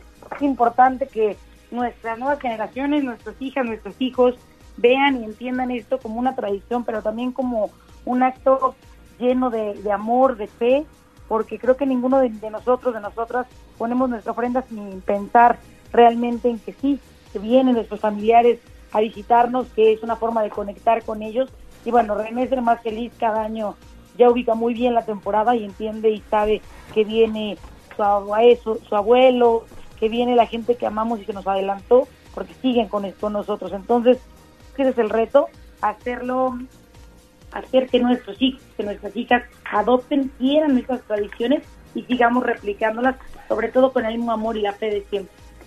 Oye, qué bueno, qué bueno. Oye, y ahí en el concurso de calaveritas legislativas, ¿quiénes participaron? Platícanos cómo estuvo el, el concurso. Tengo entendido, fue organizado ahí por Rocío García Olmedo y demás, ¿no? Sí, fue concurso de, de calaveritas. La verdad es que el concurso y las calaveritas son una parte de la tradición, pero como esta parte típica mexicana que siempre le mete picardía, que siempre le mete diversión, sabor, y bueno, por parte de la Unidad de Igualdad de Género que dirige eh, con muy, muy, muy, muy bien la maestra Rocío García Olmedo, se organizó este concurso de calaveritas, donde, bueno, se van a premiar las mejores calaveritas, de hecho la premiación es el día de hoy, participaron todas y todos eh, los integrantes del Congreso del Estado, también hubo diputadas y diputados que mandamos calaverita. Y bueno, es parte, insisto, de fomentar las tradiciones y qué mejor que desde el Congreso del Estado y que los diputados tengan su propia calaverita. Exactamente, son las calaveritas literarias muy tradicionales, donde estarán calificando la originalidad, la rima, la coherencia, la estructura poética, pues en temas relacionados con el poder legislativo. Exactamente, así va a ser y este pues el punto es justo eso, que en estas fechas, además de fomentar la unidad, además de fomentar esta parte de convivencia, derivado de que tenemos algunos días de asueto, también eh, estemos llevando a cabo nuestras tradiciones y bueno, ya te voy a pasar luego, para, voy a subir a mi Twitter para que vean cuál fue la ganadora. Órale, pues. Se va a poner muy bueno. Oye, diputada, muy buenos días. Yo también aprovecho para saludarte. Y bueno, debido a todas esas tradiciones que prevalecen en nuestro país, la sesión del Congreso se pasó para la próxima semana. ¿Alguna iniciativa interesante que estarás presentando? ¿Nos puedes adelantar algo? De hecho, tuvimos sesión esta semana, pero la pasamos para el martes. En lugar de ayer jueves, sí hubo sesión y la sesión se llevó a cabo el día martes. El, el día el día martes se llevó a cabo la sesión del Congreso y eh, sí, es la verdad es que fue una sesión importante. Se llevaron varios puntos eh, de, de, acuerdo que, que presentamos que, que estuvimos eh, trabajando las y los diputados. Obviamente como bancada del PT apoyamos y sumamos a una iniciativa muy importante en materia de cuidados, que a veces no visibilizamos todo lo que hacen las personas cuidadoras, ya sean mamás, ya sean papás, mamás, eh, personas con discapacidad que han dedicado su vida entera. Entonces tenemos que visibilizarlos y tenemos que tener una ley de cuidados en el Estado de Puebla que presentó la diputada Mónica Silva, donde todo el PT obviamente estuvimos apoyando. Y sobre todo, eh, algo que también eh, fue importante es que ya empezamos eh, a hacer la planeación de las mesas de trabajo en torno a lo que será el presupuesto 2024. Muy bien, diputada. Oye, eh, se ha, bueno, trascendido que algunos concesionarios del transporte público van a solicitar el aumento a la tarifa del pasaje. ¿Tú cómo lo ves? Pues mira, ya lo solicitaron, hay un oficio que no, no, no, tengo, lo tengo eh, completo porque no me han dado cuenta de él, pero sé que ingresó un oficio al Congreso del Estado. Creo que si bien es un tema que tendrá que revisar de manera puntual con mesas y con mucho más trabajo eh, el gobierno del Estado vía la Secretaría de Transporte y Movilidad, eh, de manera particular como representante creo que en este momento no hay condiciones para pensar en una tarifa de 12 pesos en el transporte público derivado de las faltas que tiene el transporte público en materia de modernización, este programa de cámaras que no se terminó y que no se completó, este programa de camiones y de espacios que sean mucho más dignos, tampoco se ha hecho, no hay capacitación total de parte de todos los choferes, entonces creo que para poder pedir hay que dar y creo que en este momento lo que ha dado el gobierno, lo que ha dado, perdón, el, transporte público no los deja no lo deja en una posición donde podamos pensar en un aumento a 12 pesos porque la ciudadanía no no no ve no, vería reflejado ese pago en en un buen servicio, en una calidad de servicio. Yo creo que con la reforma que acabamos de aprobar de movilidad y pues con algunas eh, tareas que tiene pendiente el gobierno del estado vía la Secretaría de Movilidad puede el transporte público en el siguiente año mejorar. Bueno, ya veremos en el 2025 qué pasa en materia de, de, de, de, costos. Pero eso Eso lo digo en este momento, habrá que revisar los los lo, el, el oficio de- del transporte. Pero Sí. sí, no no creo que haya condiciones. Exactamente, primero que se vea disposición, disposición de querer mejorar el servicio y sobre todo las unidades y después ya se estará analizando esto que o están solicitando los concesionarios. Pues muchísimas gracias, mi estimada diputada Nora Merino, buen fin de semana. Ay, mi gallo, mi querida Ale, buen fin de semana y espero que disfruten el puente porque hay quienes agarraron un puente larguísimo. Sí, sí, sí. Viernes, sábado y domingo, así que que lo disfruten y nos estamos escuchando muy pronto. Ya les estaré contando qué sigue pasando. Pendiente en mis redes, arroba Nora M. Escamilla y un abrazote a todas y a todos. Fuerte abrazo, diputada, y que tengas buen fin de semana. Vamos a hacer pausa y volvemos con más. Vamos a un corte comercial y regresamos en menos de lo que canta un gallo. Esta es la magnífica, la patrona de la radio.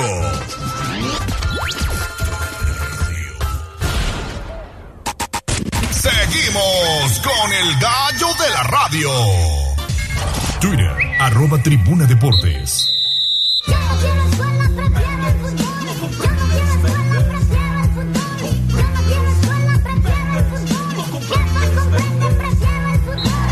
Fútbol, béisbol, box, lucha libre, automovilismo y todo el mundo del deporte con Ernesto Romero, Mario Montero y José Luis Sánchez Solá, el Chelis.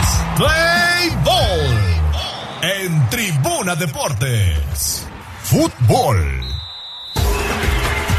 Ernesto Romero, muy buenos días. ¿Qué tal, Gallo? Muy buenos días, buenos días a todo el auditorio. Vámonos rapidísimo con información deportiva porque el Puebla, el Puebla hoy se despide como local recibiendo al conjunto de León, duelo que se llevará a cabo a partir de las 9 de la noche en las instalaciones del Estadio Cuauhtémoc, duelo fundamental para el conjunto poblano si es que quiere mantener posibilidades, aspiraciones de meterse a lo que es el play-in dentro de este torneo Apertura 2023. Sobre todo la encomienda de mejorar su accionar como local que pues ha quedado, ha quedado simplemente a deber en este presente torneo. Solamente una victoria en la era Carvajal es la que presume el equipo dirigido por esta dupla entre precisamente Ricardo Carvajal y Luis Miguel Noriega. En la línea telefónica, Mario Montero. Mario, muy buenos días.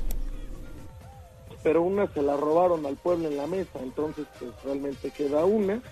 Eh, hoy el Puebla eh, enfrenta a León en casa, 9 de la noche, se espera una temperatura bastante fría, entonces pues en medio de puente, quién sabe qué tal vaya a estar la entrada, pero es cierto que el factor morbo, el factor que llama la atención, es el regreso de Nicolás Larcamón al Estadio Cuauhtémoc después de su salida, ahora al frente de León estará en el banquillo visitante, ver qué eh, recepción le va a dar la afición de Puebla. Y pues también el otro ingrediente es que el Puebla necesita ganar sí o sí para con- mantener esas eh, pues es- ya no ya no podemos decir las aspiraciones más bien para mantener eh, esa esperanza de poder llegar al play-in donde tendría que ganar los dos partidos y esperar resultados Otros equipos que han estado en pelea, pues también han sumado. Caso concreto el conjunto de Cruz Azul, que también ha acumulado dos victorias de forma reciente. León, que poco a poco se ha acabado. A León, que pues se le viene, se le viene la parte más complicada del campeonato. Precisamente afrontar la fiesta grande y más adelante, en el mes de diciembre, disputar lo que es el Mundial de Clubes después de obtener el campeonato de CONCACAF hace algunos meses. Precisamente León en esa serie de altibajos, Mario en su último partido como visitante, un equipo totalmente desconocido, sucumbiendo por la mínima diferencia ante el conjunto de Cruz Azul en el Estadio Azteca cuando pues en la víspera era considerado como favorito, sobre todo por el momento que atravesaba el conjunto cementero ¿Qué versión esperar de León esta noche? El hecho de que pues Larcamón vuelva, vuelva a pisar el estadio Cuauhtémoc, pero por primera ocasión lo hará en el banquillo visitante. pues no sabemos, no sabemos realmente qué eh, aspiración podemos tener con este partido, no sabemos el León cómo venga, no, no, no tengo idea después de un arranque bueno, luego de ahí se fue para abajo, su gran triunfo de este año pues fue definitivamente la Conca Champions, que le permitirá disputar el Mundial de Clubes dentro de un mes, pero pues no, no ha tenido último, últimamente no ha estado bien, entonces vamos a ver cómo viene León, vamos a ver el Puebla, porque también el Puebla en casa ha sido un verdadero desastre, fuera del Estadio Cuauhtémoc ha tenido sus mejores actuaciones, en casa simplemente no se le dan las cosas al Puebla, a lo mejor el empate contra Monterrey será el único partido destacado, la victoria que Este. le quitaron al Puebla en la mesa, de ahí en fuera pues no no no no no ha, no ha, no ha actuado bien dentro del estadio Cuauhtémoc, que entonces pues no sabemos qué esperar, no sabemos si va a salir el Puebla que sorprendió a todo mundo venciendo al Pachuca o si va a salir el Puebla que resultó ser superado cómodamente por las Chivas. Entonces, pues ah, no eh, realmente pronóstico difícil. Eh, lo único que, que sí es que ambos equipos están urgidos de puntos.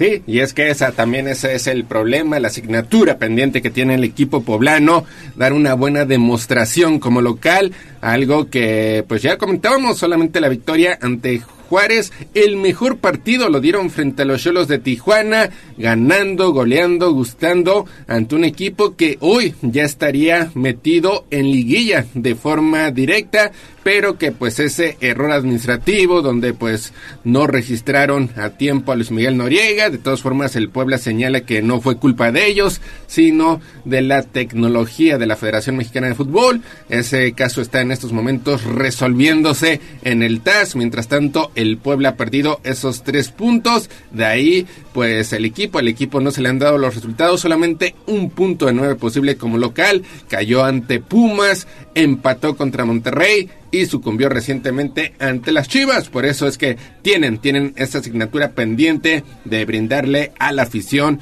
pues una actuación eh, decorosa, agradable, que deje contento a los aficionados de su visita al Estadio Cuauhtémoc. Veremos, veremos si la pueden conseguir esta noche en duelo que se llevará a cabo a partir de las 21 horas. Muchos critican este horario. En viernes ya se sabe que el Puebla por cuestiones televisivas tiene que jugar los viernes. Unos mencionan que si juega a las 7 no les da tiempo llegar por eh, horario de oficina y a las 9 de la noche pues el problema, el problema precisamente es la salida del estadio, que pues un partido que va acabando después de las 11 de la noche, sobre todo porque pues ya en los últimos campeonatos se ha acostumbrado Mario a que se agreguen más de 10 minutos. Sí, sí, obviamente se saldrá tarde hoy, va a ser frío, la temperatura se espera que baje hasta los 14 o 13 grados centígrados, va a haber aire muy frío, entonces pues a ponerse la chamarra pesada, a sacar del closet el gorro y la bufanda y lanzarse para el Estadio Cuauhtémoc apoyar al Puebla, porque pues ya es el último partido de este año, parece ser, digo, eh, al menos que hubiera eh, un milagro de aquí al final pues eh, el Puebla estaría teniendo su última su última actuación del 2023 en casa y pues eh, ese ingrediente extra del regreso del Arcamón al Estadio Cuauhtémoc. Pues veremos, veremos. Ustedes han reiterado a lo largo de la semana que recibirán con aplausos, recibirán con reconocimiento a Nicolás Larcamón. Ya veremos, veremos cómo, cómo reacciona precisamente la afición que se dé cita en el Estadio Cuauhtémoc. Que Vamos ojalá- ahorita al hotel a echarle porras si quieres, yo voy. No sé si me acompaña Mario, yo voy. ¿Ya llegó el León? ¿Ya, llegó? Ya, ya, ya, por reglamento tiene que estar 24 horas antes. No, vamos cierto, a echarle entonces, porras. pues, Ahí debe, debe de estar ahí por el rumbo de, de Boulevard Tizcayos el, el León este, concentrado, entonces pues seguramente habrá quien, quien vaya a pedirle una foto o un autógrafo ahí al profe Larcamón. Este, y bueno, pues creo que eh, eh, si quieres pisar el Cuauhtémoc, ¿es hoy o en diciembre cuando venga Luis Miguel? Exactamente, y porque no he ido, ¿eh? Y, me- y sí es cierto. Pues estaremos, estaremos al pendiente. Recuerden minuto a minuto de este compromiso a través de nuestra cuenta de Twitter, arroba Tribuna Deportes. Ahora Mario Jazz, el pronóstico ya en el aspecto deportivo, ¿cómo le irá a Puebla ante León? Pues mira, eh, esta temporada me he equivocado estrepitosamente cada vez que trato de predecir lo que hace el Puebla. No quiero pensar que es mi culpa, quiero pensar que realmente el Puebla ha sido una especie de equipo Jekyll y Hyde que no sabemos cómo va a amanecer. Entonces, pues quiero pensar lo mejor y quiero pensar que el Puebla va a sacar un buen resultado en casa que va a tener una buena actuación y que se va a llevar los tres puntos. Me parece que el Puebla eh, pierde ante el León, se lleva los tres puntos, eh, pues el equipo del Arcamón. Y que me he equivocado en todas, ¿eh? también hay que reconocerlo. Pues ojalá, ojalá y sigas en esa inercia de pronósticos totalmente errados y que el Puebla pues termine, termine dando la campanada, porque seguramente si hoy sucumbe, pues eh, estaría, estaría firmando su eliminación a la espera de la resolución del test, pero pues ya hemos comentado en emisiones anteriores que esa resolución podría darse inclusive hasta el próximo año y que solamente tendría efecto en la cuestión de la tabla de cociente, que de todas formas sería bienvenido, tomando en cuenta que el Puebla, pues al menos en esta campaña, no, eh, hasta el momento no estaría superando la barrera de los 20 puntos, lo cual pues estaría metiendo de nueva cuenta en problema al equipo blanqueazul en esa lucha por evitar, evitar el hecho de pagar las multas. ¿Tu pronóstico? Me quedo con empate, me quedo con empate, veo Mm, o sea, no se compromete o no. Mm. Eh, también el empate, el empate pues es un resultado que se da. Veo difícil que el Arcamón este pierda. De hecho, el Arcamón, el hecho de enfrentar a su ex equipo, me parece que eh, tendrá una dosis extra, una dosis extra de motivación. Y al Puebla, al Puebla pues lo veo bastante bien. Me encanta. No, tampoco encanta. bastante bien. No, no, no. no. Por el. Por pero no, no, bastante Pero bien el por- América. No, Bueno, no, no. Pero es que compara la calidad No, del no, plantel pero bastante del bien, América y no. del conjunto poblano. Eh, en los pronósticos, este Puebla con esta plantilla estaría para eh, estar peleando los tres últimos lugares de la tabla general. Situación que más o menos ahí va, pero tomando en cuenta... también? Es que tomando en cuenta lo que dejó Eduardo Arce, porque Eduardo Arce los dejó prácticamente hundidos, le dieron muchísimas oportunidades, el equipo simplemente no levantaba, hasta que finalmente pues se rompió la relación, Eduardo Arce se le ocurrió hablar mal, a, a despotricar contra la directiva, viene esa derrota ante Mazatlán, entonces pues sí se da realmente el golpe sobre la mesa, ya tenían en planes a Gerardo Espinosa, otra vez por no saber el reglamento pues no se concreta la contratación, prácticamente eh, pues iban, iban a tirar este campeonato a la basura y pues pusieron solamente como interinos a Carvajal y Noriega, pero pues han, han este, No, conseguido una que se, buena se han cantidad de ganado puntos. su oportunidad para el siguiente torneo sin Sí, ningún de hecho problema. levanta, levanta la mano. Y lo que pasó... El hecho, lo que comentaba, por ejemplo, Mario, es que a lo mejor ya tengan apalabrado a Gerardo Espinosa por el error administrativo, lo cual pues me parece que en estos momentos sería injusto que... No, sería un error. Sí. Y... A ver, a ver, lo que entiendo yo, por lo que se explicó en aquel entonces, es que Gerardo Espinosa ya había firmado contrato incluso. Si fuera el caso, pues se lo tienen que cumplir, entonces Sí. lo tendrían que, que, que mantener como técnico a partir de la próxima temporada, que ya por reglamento ya podría estar. Ahora, nadie, nadie ha salido del club a, a mentir o a, o a afirmar esta, esta situación. Entiendo yo que obviamente no lo están haciendo por no afectar el accionar del equipo. Pero ni el propio no Gerardo lo ha dicho, porque- técnico, ¿no? Pero, pero pues hasta ahorita no sabemos qué va a pasar. Yo creo que nadie sabe a ciencia cierta. Ni el propio Gerardo, porque pues él ha sido o fue entrevistado por distintos medios a nivel nacional y señaló que simplemente tiene, tiene que aprender a leer los reglamentos y que había lamentado lo que sucedió con el conjunto poblano porque pues literal se quedó como el perro de las dos tortas nada. sin selección mexicana. Él en estos momentos estaría disputando por lo menos los Juegos Panamericanos. Tampoco por reglamento pues pudo dirigir al conjunto poblano, pero no dejó en claro que, que para el 2024 pues él iba a tener su oportunidad en el máximo circuito. Entonces habrá, habrá que esperar y sobre todo si la dupla Carvajal-Noriega pues hacen lo improbable, ganar los dos partidos restantes que es precisamente esta noche ante No, León bueno, y sí. el directo que sería contra Cruz Azul. Probablemente contra Cruz Azul ya sería un adelanto a liguilla porque el que gane calificaría a play-in y el que pierda pues se despide. Si esta dupla los mete al play-in son unos dioses. Sí. No, te imagínate que, que se les dé todo y acaben metiendo al pueblo al play-in y entonces, ¿qué hacen? No, pues los deja. Sí, sí, tendrías, tendrías que dejarlo porque, pues repetimos, por la plantilla, por la forma en que fue desarmado para este campeonato o en los torneos recientes, pues me parece que sí han hecho un papel más allá, más allá de lo esperado y sobre todo con elementos que pues sí, tuvieron palmarés como futbolistas, estaban trabajando en básicas, pero era su primera o es su primera experiencia en el Pero, máximo pero circuito. tuvieron algo que no tuvo el anterior técnico, que creo que ya ni vale la pena mencionarlo, porque hasta caía mal. Pues, humildad, hay, Claro. que, hay, que, hay que hacer grupo con tus jugadores. ¿Para qué te peleas con los que son líderes y que los que te pueden dar eh, y que te pueden mover a tus jugadores, como en este caso Diego de Buen, que ahorita yo creo que ya es el, el único líder que puedo encontrar, pero hay que ser humildes. Con eso, te estás del otro lado. Y haces grupo y se la juegan por ti. Eso es cierto, eso es absolutamente cierto. Fue importante hacer grupo, fue importante llegar a ganarse a los jugadores, porque pues la soberbia de Arce, y combinada con su falta de capacidad evidente y, y todavía con su manera de tratar a todo el mundo, pues eso fue lo que fue, lo que terminó siendo su lápida. Y, y esta dupla lo ha hecho bien, ha revivido al equipo hasta cierto punto, pero si ya el otro había firmado contrato y le tienes que pagar, entonces ¿qué vas a hacer? Pues habrá, habrá que esperar. Primero, eh, primero, ahora sí como dicen, primero, Primero lo primero.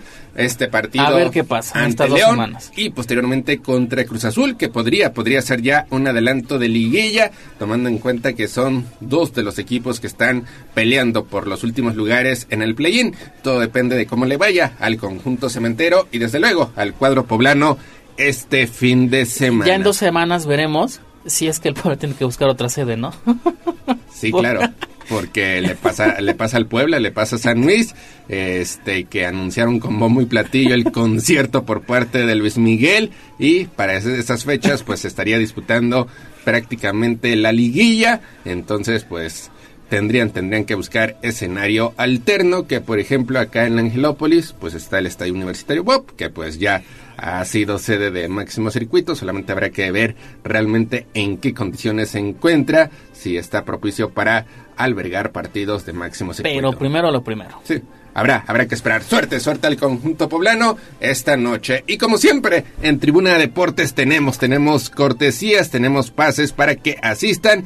Ya desde la semana pasada anunciamos los ganadores que podrán estar en convivencia con eh, el equipo, que podrán bajar. Recuerden a todos los ganadores, es importante llegar 7 de la noche con 30 minutos por disposición del equipo para que puedan puedan ser parte de esta convivencia. Más adelante les daremos llegar de forma directa todas todas las indicaciones, pero para los que no adquirieron su pase para bajar al terreno de juego, tienen una segunda oportunidad tanto en el noticiario de Tribuna Matutina como más adelante con Mariloli Pellón. Hay cortesías para asistir al Puebla ante León y disfrutar lo que es el último compromiso de temporada campaña regular. Ya tenemos ganadores. Domingo Morales y el señor Manuel González Reyes se van al Estadio Cuauhtémoc a ver el Puebla León. Los contactamos por redes sociales. Pues muchas, muchas felicidades y recuerden a las 2 de la tarde hay una segunda oportunidad. 7 de la mañana con 56 minutos. Hasta aquí la información del Club Puebla.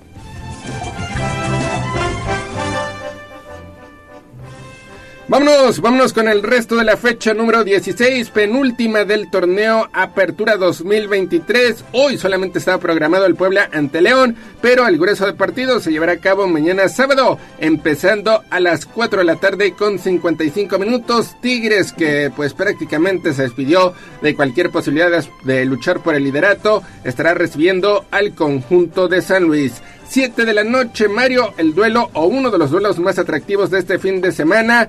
América recibiendo al conjunto de Tijuana. América que necesita la victoria si es que quiere imponer récord de puntos en un torneo corto de 17 fechas, enfrentando a un Tijuana que necesitó una victoria en escritorio para resurgir.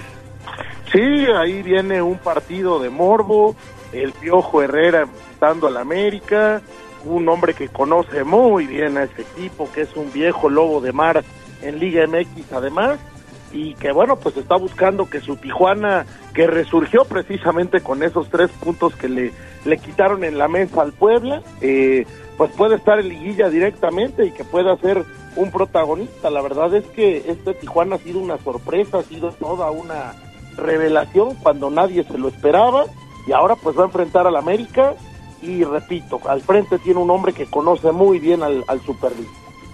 Otro duelo que llama poderosamente la atención de mañana sábado, las Chivas, las Chivas de Guadalajara que pues vienen de caer goleadas 4-0 ante Tigres, pero que siguen en puestos de clasificación, reciben a Cruz Azul que arriba con dos victorias de forma consecutiva y que necesitan también ganar este fin de semana para mantener posibilidades de avanzar al play-in. Estas inconstantes Chivas necesitan los tres puntos, Cruz Azul pues en la desesperación, entonces vamos a ver qué, a qué equipo de Chivas vemos, o sea, al que arrancó el torneo muy bien o al que se cayó después. Y Cruz Azul pues tendrá que pelear como gato boca arriba.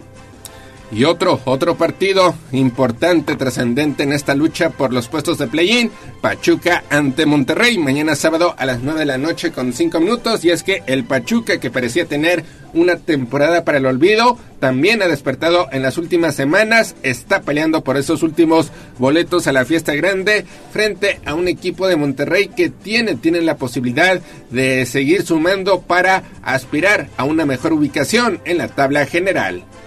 Sí, Monterrey que seguramente estará en liguilla, quiere quedar segundo, todavía tiene oportunidad de rebasar a su vecino, a Tigres, y pues Pachuca, Pachuca, si no gana los tres puntos, también se puede ir despidiendo de la fiesta grande. El domingo los Pumas, los Pumas de Antonio Mohamed que han caído en una inercia negativa, solamente un punto de los últimos nueve posible, estarán recibiendo al conjunto del Atlas. Veremos si Antonio Mohamed ya tiene un comportamiento más tranquilo para otra multa, Ajá, para evitar el hecho de pagar otra multa frente al conjunto del Atlas que pues ha sido un desastre, una vergüenza esta temporada. Déjenme decirles una cosa, será lo que ustedes quieran, Mohamed, que si se viste, que si dice, que si habla, que si hace berrinche, no importa, hace jugar a sus equipos, hace jugar a sus equipos, revivió estos Pumas, obviamente le van a ganar a Atlas y Pumas va a estar en liga. Y concluye la jornada Necaxa ante Mazatlán, Santos jugando frente a Toluca y Juárez, Juárez recibiendo al equipo de los Gallos Blancos del Querétaro. La actividad de este fin de semana en lo que es la fecha número 16 del torneo Apertura 2023. Y ya para rematar la información deportiva, vámonos con lo que sucedió anoche en la NFL, porque pues los Steelers remontaron de nuevo en el cuarto periodo, superaron 20-16 a los Titanes de Tennessee para arrancar una nueva semana en la NFL. Kenny Pickett lanzó un pase de 3 yardas para que Dante Johnson anotara faltando 4 minutos 2 segundos y los acereros así se llevaron esta victoria, llegaron a 5 éxitos a lo largo de la campaña regular repuntaron tras la derrota desalentadora del domingo ante Jacksonville a hacer lo que han hecho con bastante regularidad en este año, resistir lo suficiente para resolver Mario el encuentro prácticamente en la recta final. Ayer los Steelers sobrevivieron en un partido plagado de errores, ya se les estaba haciendo bolas el barniz y al final pues con una jugada eh, milagrosa logran ganar el partido, logran eh, eh, mantener un resultado en el que eran amplios favoritos y bueno, pues ayer sin su mariscal de campo titular sobreviven. Cuatro victorias de las cinco que presumen esta campaña las han conseguido con remontada en el último periodo. Pues 8 de la mañana. Rápido, hay un mensaje neto que llegó, dice, eh, dice un radio escucha, el pueblo hoy gana por mucho empate, ya que empatar es la especialidad del Arcamón. Ese señor vende humo, vean las estadísticas y mencionar que León es mucho más plantel. Dice el Arcamón está haciendo la misma cantidad de puntos que aquí en Puebla y está un pelito de quedarse fuera de la liguilla. Abrazo a los que idolatran al Arcamón. Ha tenido suerte y a los seis meses se le acaba el cuento. Pues sí, pero ya va al Mundial de Clubes. Hijo, que, eh, alguien quiere odiar mucho al Arcamón. Tiene Mm, sus es que- haters también. Es que los últimos comentarios en redes sociales, cuando León anuncia la contratación del Arcamón, la mayoría de los aficionados poblanos explotaron Pues contra sí, el técnico pero cuando tienes otra oportunidad, te van a pagar más y vas a ser mejor profesional, pues yo creo que todos lo haríamos. Claro, cualquiera, hombre. Y aparte, repito, el Arcamón no se fue por gusto. El Arcamón se fue porque pidió refuerzos, porque pidió mejores condiciones de trabajo y lo mandaron a volar. Entonces, pues eso, ahí también cualquiera se iría. Pues vamos, vamos a ver cómo, cómo reciben a Nicolás Larcamón. Por primera ocasión pisará en el estadio Cuauhtémoc, dirigiendo en el banquillo visitante. Pues 8 de la mañana con 2 minutos, Mario Jazz Gallo. Gracias, hasta aquí llegamos con la información deportiva. Gracias, Gallo. Gracias, Neto. Gracias, Jazz. Nos vemos nos hablamos el próximo lunes. Que tengan muy buen fin de semana. Vámonos al corte comercial, regresamos con más en Tribuna Matutina.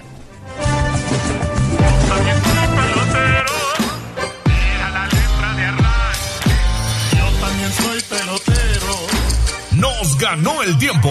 Hasta aquí, Deportes. Pero recuerden que todos los días tenemos una cita en Tribuna Matutina. Continuamos con El Gallo y la voz de los poblanos. Somos la magnífica y estamos en Puebla, en el 95.5 FM. Atlixco de las Flores, 99.9 FM. Y en Zacatlán de las Manzanas, 88.3 FM. La magnífica, la patrona de la radio. Seguimos con el gallo de la radio. Sitio web tribunanoticias.mx. Twitter, arroba tribuna vigila. ¿Por dónde sí y por dónde no? 8 de la mañana con 8 minutos. Vamos a ir hasta el municipio de Cuautlancingo, allá en la Junta Auxiliar Santorum, porque sucedió un hecho lamentable. Platícanos, David, reportero del casco, ahora en Cuautlancingo. Buen día nuevamente. Así es, Gallo, te saludo con muchísimo gusto. Nos encontramos en el cruce de las calles Independencia y Libertad en la Junta Auxiliar de la Trinidad Santorum, esto perteneciente al municipio de Cuautlancingo. Y es que en el punto Gallo se observa un acordonamiento y un dispositivo conformado por policía estatal eh, que están resguardando precisamente la fachada de una casa donde también ya han colocado la clásica cinta amarilla de precaución a la entrada sumado a unidades de la Fiscalía General del Estado. Y es que alrededor de las 2 de la mañana, Gallo, se recibió el reporte de que en este sitio se escuchaban eh, gritos, esto lo reportaron algunos vecinos, por lo que pues eh, Policía Estatal precisamente y Municipal de Cuautlancingo se dedicaron a peinar la zona hasta dar con el sitio. Es en una casa en la esquina de estas calles que te comento, Independencia y Libertad. Ya se ha confirmado el fallecimiento de un hombre de alrededor de 50 años. Presuntamente este hombre habría sido asesinado por su esposa, quien se encontraba bajo los influjos precisamente de alguna sustancia tóxica, pues eh, llámese eh, pues alguna droga, eh, gallo, sin embargo, pues bueno, ya será la autoridad la encargada de determinar y dar esa información oficialmente. En estos momentos te comento y te confirmo que Policía Estatal es quien resguarda el sitio, además de que agentes de la Fiscalía están realizando las pesquisas pertinentes. También en el sitio pues ya ha llegado una camioneta de estas empresas de eh, funerarias para pues hacer también el retiro del cuerpo. Se está investigando evidentemente y recabando todos los indicios que se pueda acerca de este lamentable hecho, pero la confirmación es de un hombre sin vida que habría sido asesinado alrededor de 50 años, eh, pues contaba este hombre. Cayó es la información que tenemos. Lamentable, lamentable lo que sucede allá en Cuautlancingo. David, seguimos pendientes a la información. Ya las autoridades serán las encargadas de fincar o deslindar responsabilidades. Gracias, David. Y pícale para la zona del periférico porque está muy aparatoso este accidente. 8 de la mañana con 10 minutos. Vámonos con la colaboración de la maestra Rosario Viveros. Sitio web tribunanoticias.mx Poderoso caballero es el buen dinero. Tengo una columna, tengo dos columnas, tengo tres columnas, sí. Parecen unas torres todas las monedas que yo he guardado aquí. Bien, ahorrar es el paso más importante, pero ustedes deberían aprender más sobre el dinero. El granero. Aquí nuestros consejos de economía. En Tribuna Matutina. 8 de la mañana con 11 minutos. Nos vamos con la maestra Rosario Viveros, a quien saludamos con mucho gusto y como todos los viernes, porque hay importante información para los emprendedores. Maestra, muy buenos días. Ale, buenos días, Leo, buenos días, ¿cómo estamos? Bien, bien, gracias maestra, qué gusto saludarle. Hablaremos de opciones de emprendimiento para mayores de 40 años, me apunto. Excelente, Leo. Ya estamos varios anotados ahí, déjame decirte, ¿eh? no hay ningún problema. Pero claro que sí, con mucho gusto vamos a comentar. Pues miren, el primero creo que es algo que hemos escuchado de manera muy frecuente y justamente son los negocios online. ¿Por qué? Pues porque hay oportunidades de venta desde productos cualquiera hasta servicios, ¿no? Pero aquí hay algo importante. Cualquier persona puede vender en línea. El chiste es que esa venta, sea producto, sea servicio, pues sea diferente, ¿no? No sea una más de las muchas que existen, ¿no? Entonces, realmente teniendo ya una experiencia de los años, precisamente arriba de 40, tirándole a veces ya a los 50, pues quiera uno que no las canas no solamente son edad, ¿no? Son experiencia y son de una u otra forma tips que hemos adquirido a lo largo de los años. Entonces, pues el tener un negocio de venta online, producto o servicio, pues es una, una excelente alternativa. Evidentemente, hay que analizar qué es lo que quieres ofrecer y cómo quieres ofrecerlo, ¿no? Para que realmente haya una pues una diferencia entre lo mucho que ya se vende online. Entonces, bueno, ahí está, digamos, el reto para nuestros emprendedores si es que así lo desean, ¿verdad? Entonces es un punto muy, muy importante. Y otro que también ha tomado gran fuerza a partir de la pandemia, y no me dejarán mentir, pues es el negocio a domicilio, ¿no? Es decir, eh, aquellas cosas, eh, productos o servicios incluso, que pueden solicitarse vía internet, vía telefónica, vía alguna aplicación y entregarse directamente a domicilio, ¿no? Creo que tenemos, vaya, algunos ejemplos de esto, pero importante mencionar, tenemos que hablar de una planificación cuidadosa, una dedicación completa y total y una atención al cliente inmejorable, ¿no? Para que entonces, obviamente, estos emprendedores eh, mayores de 40 años tengan éxito precisamente en esto que emprenden. ¿Qué les parecen estas dos opciones? Digo, tenemos muchas más, pero estas dos, ¿qué les parecen, Ale y Leo? Muy bien, el valor agregado siempre es importante.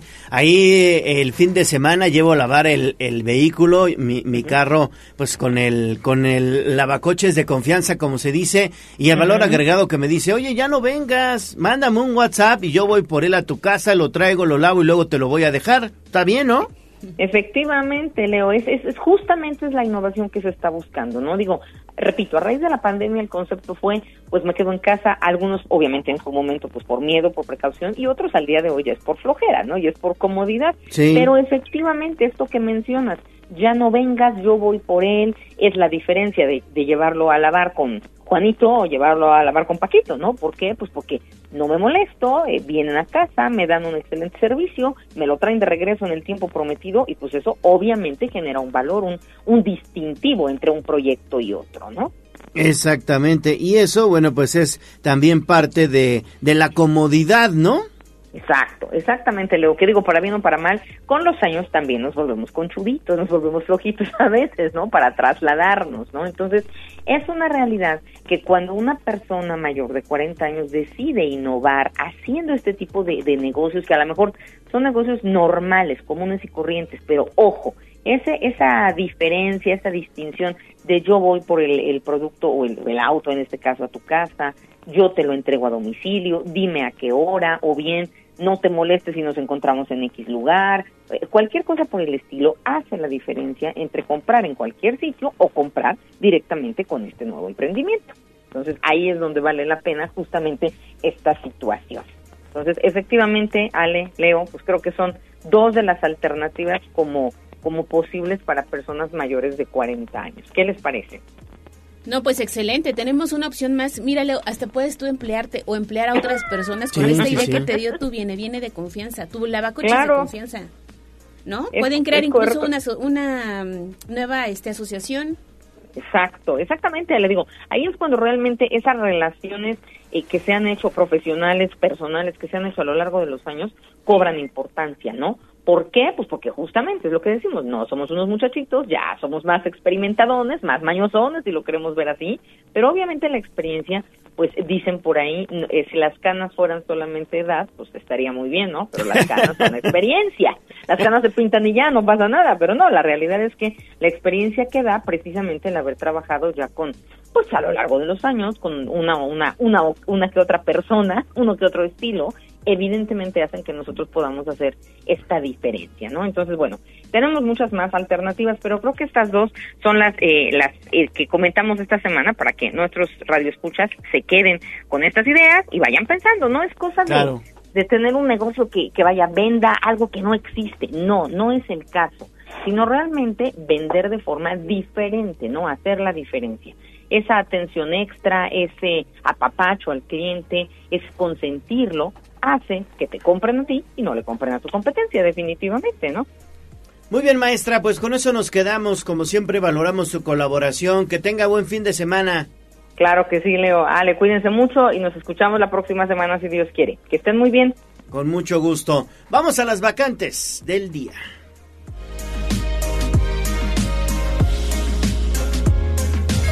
Twitter, arroba tribuna vigila.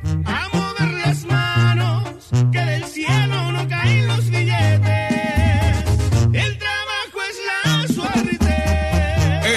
Puebla sí hay chamba. Bolsa de trabajo. Tribuna matutina.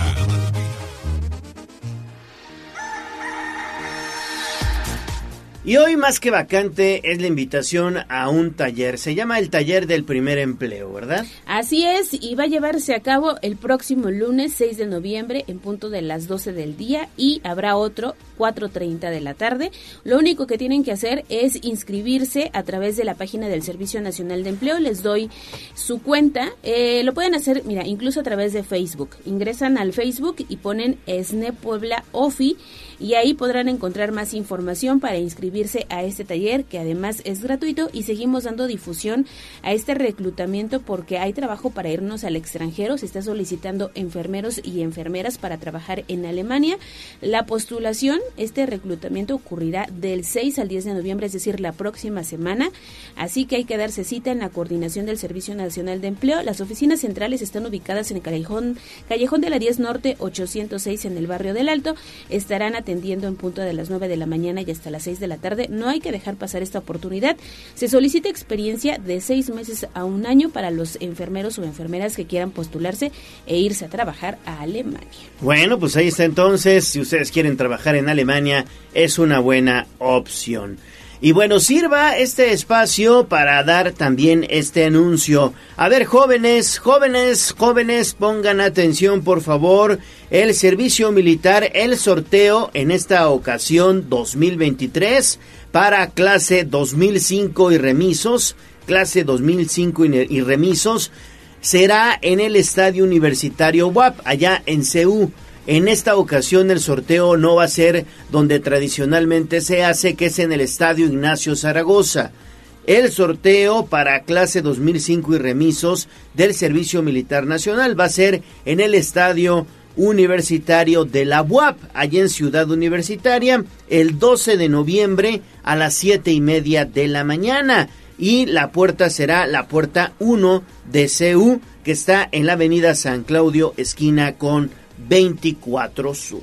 Así que para que lo tomen en cuenta también, no se vayan a ir al Estadio Zaragoza. En Puebla, sí hay chamba. manos, que del cielo no caen los billetes. El trabajo es la suerte. En Puebla sí hay chamba. Secretaría del Trabajo del Gobierno del Estado de Puebla. Vamos a un corte comercial y regresamos en menos de lo que canta un gallo. Esta es la magnífica, la patrona de la radio.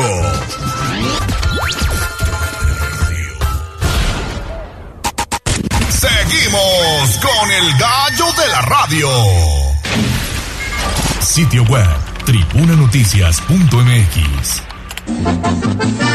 florete, que trae cacahuate, trae chocolate, cigarros rosas, bolas y tamal, de chocolate, Será como son partículas indiferentes, ¿verdad? Que al rozarse vienen haciendo una fuerza que pudiéramos llamar más bien porque, mire usted, son cositas pequeñísimas, ¿verdad?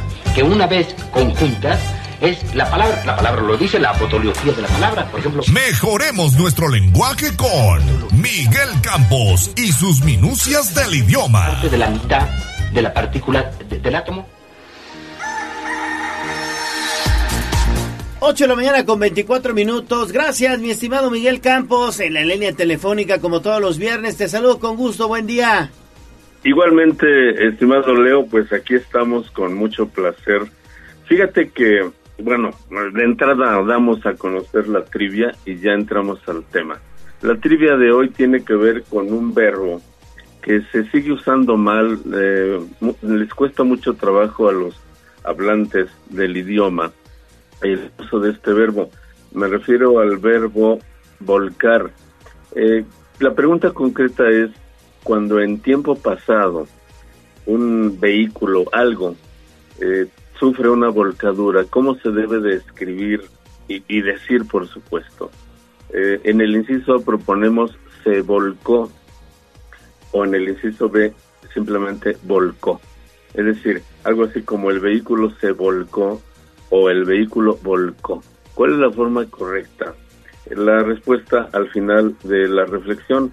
Y la reflexión tiene que ver hoy, ya lo había anunciado la semana pasada, con el nuevo número de la revista Sibarita, El placer de la cultura, que en este mes, en noviembre, toca el tema del café. Es eh, un tema maravilloso, riquísimo como todo café. Y precisamente yo, que colaboro ahí con un par de artículos, uno de ellos sobre libros, hoy me refiero en este número li- a un libro famosísimo que escribió Julio Verne y que se llama La Isla Misteriosa. Por supuesto, es como una forma de provocar que nuestros lectores se acerquen a ese libro maravilloso y a la obra en general de Julio Verne. Pero la menciono, estimado Leo, porque hemos defendido aquí en esta sección la importancia de leer. Hay que leer mucho. En este libro hay una eh, cantidad enorme de palabras raras, mm, referidas a la biología, a la naturaleza, al mundo marino. Y uno no acaba de verdad de leer porque las tiene que revisar porque si no, no se entiende. Y hoy quiero mm, decirles a ustedes algunas de esas palabras que leí y que valen la pena conservar, utilizar. Seguramente todos hemos visto en algunos ejércitos, allá por ejemplo en el Vaticano, algunos de los de los guardias que trabajan en el Vaticano suelen llevar una especie de estandarte, eh, pero es un estandarte colgante, en lugar de que vaya atado a un asta, un asta vertical. En este caso el estandarte cuelga de un, un, un travesaño, digamos, está el asta y tiene un travesaño y cuelga el estandarte. Bueno, pues ese estandarte tiene un nombre y lo encontré ahí en, en el libro y dice que era el gon- gonfalonero, gonfalonero. ¿Qué es el gonfalonero? Bueno, pues hay que ir a buscarla y el nombre original es gonfalón. El gonfalón es el nombre de ese estandarte que cuelga ese estandarte colgante que tiene ahí unas especies de argollitas a veces para que lo ubiquen. Y la persona que lo anda sosteniendo se llama así gonfalonero. La otra palabra también que no es tan rara, el palafrén o palafrenero que se usa mucho en los cuentos infantiles, por ejemplo, ¿qué es un palafrén? Bueno, pues el palafrén es un caballo manso, un caballo tranquilo que generalmente monta en, el mundo de la realeza, en el mundo eh, donde existen este tipo de prácticas, generalmente les dan a las mujeres un caballo manso, se llama palafrén, y al que anda jalando estos animales, un ayudante, obviamente recibe el nombre de palafrenero. Y luego, algo relacionado con el palafrén, en esta novela, bueno, llena de aventuras, andan buscando un animal en esa isla misteriosa, un animal que ayude a realizar trabajos de carga. Y como no hay caballos ni hay burros, encuentran un animal que se llama onagro. Y cuando leí eso de onagro, que ya alguna vez en otro libro lo había leído, no lo recordaba, pues un onagro que suena así como a palabra extraterrestre. En realidad es un asno salvaje, un poquito más bajo que el, que el asno que nosotros conocemos, y se llama onagro. Bueno, pues todas estas palabras, estimado Leo, son un deleite leerlas, entenderlas, para saborear el ambiente de maravilloso que narra Julio Verne, para rematar entre muchas otras, y ojo con esto porque, ojo y oído, porque se puede uno confundir con el hecho simple de no usar una palabra, una letra en una palabra o cambiarla. Eh, cuando ya están ahí resignados a, a sobrevivir en esa isla, pues no les queda más que hacer una granja y cultivar algunos granos. Y entonces uno de los personajes dice que hay que roturar, hay que roturar. Y de, de- de repente, reflexiones roturar, no habrá un error tipográfico y es rotular.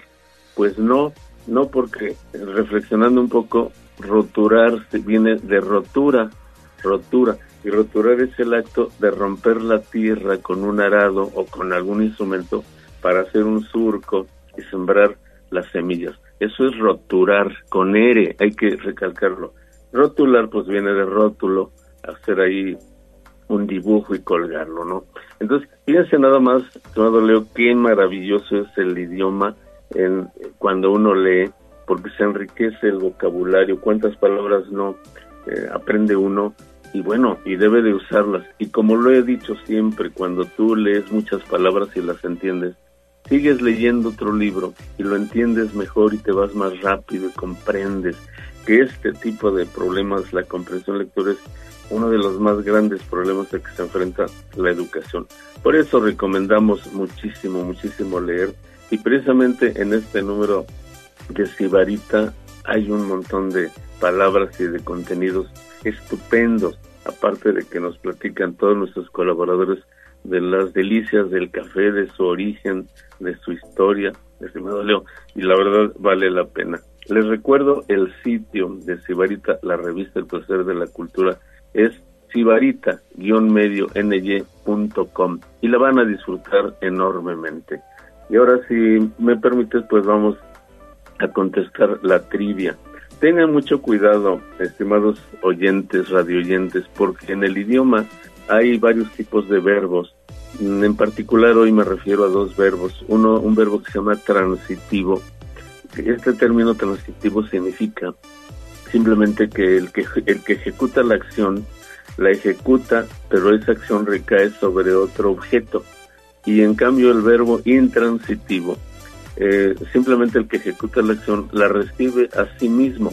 Por ejemplo, cuando uno toma un baño, se baña, decimos me baño, yo me baño, porque si dices yo baño, pues ¿qué, ¿qué es lo que bañas? Al perro, por ejemplo, baño al perro, no es lo mismo que decir me baño a mí mismo, es decir, con el pronombre me, que en tercera persona equivale al pronombre se. Así que si un vehículo sufre una volcadura, se volcó, se volcó el vehículo, ese vehículo puede impactar a otro vehículo y voltearlo y entonces lo correcto es el vehículo volcó a otro a otro auto, ¿no? U otro auto.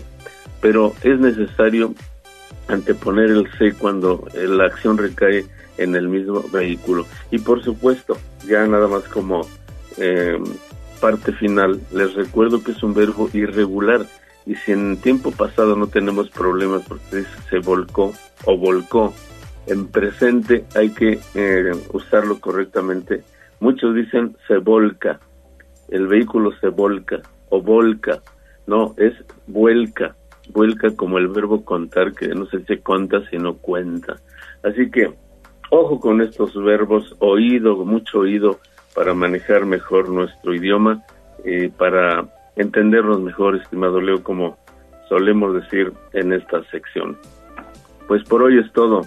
Les deseo un excelente día, un gran fin de semana, estimado Leo, y pues sigamos leyendo mucho. Claro. Muchísimas gracias, mi estimado Miguel, y también un gran fin de semana para ti. Nos escuchamos el próximo viernes. Por supuesto, Leo, gracias. Gracias. 8.33, pausa y regresamos con más.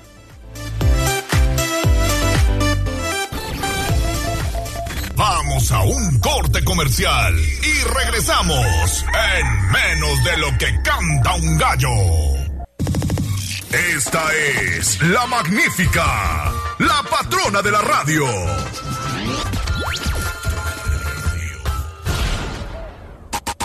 Seguimos con el gallo de la radio. Instagram, Tribuna Noticias. Y esta como una chica que yo conozco.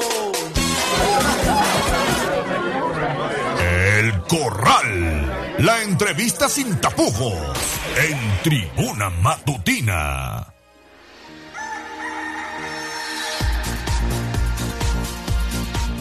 8 de la mañana con 36 minutos. Seguimos con más información porque ya le decía, no hay que olvidar a nuestros hermanos de Guerrero. Ya pasamos días de muertos, días de fieles difuntos y no hay que olvidar que hace una semana pegó muy fuerte el huracán Otis allá en nuestro vecino estado de Guerrero y Acapulco está devastado. Serán años para recuperar este puerto importantísimo para nuestro país. Y por eso algunos poblanos se han organizado, Ale. Así es, hacemos enlace en estos momentos con Edgar Mendoza. Él forma parte, es integrante de esta taquería que se ubica en Puebla, denominada Los Monchis, si no estoy mal. Y te saludamos con mucho gusto porque van a hacer entrega de tacos precisamente para las personas que hoy requieren alimento allá en el puerto. ¿Cómo estás, Edgar? ¿Qué tal? Muy buenos días. Mira, nos encontramos ahorita de viaje rumbo a Acapulco. Así como lo mencionas, somos Taquería Monchis desde Puebla. Nos unimos las taquerías para venir a entregarles un poco de alimento a nuestros hermanos de Acapulco, ya que están atravesando por esta por este fenómeno natural que, que los agarró, ¿verdad?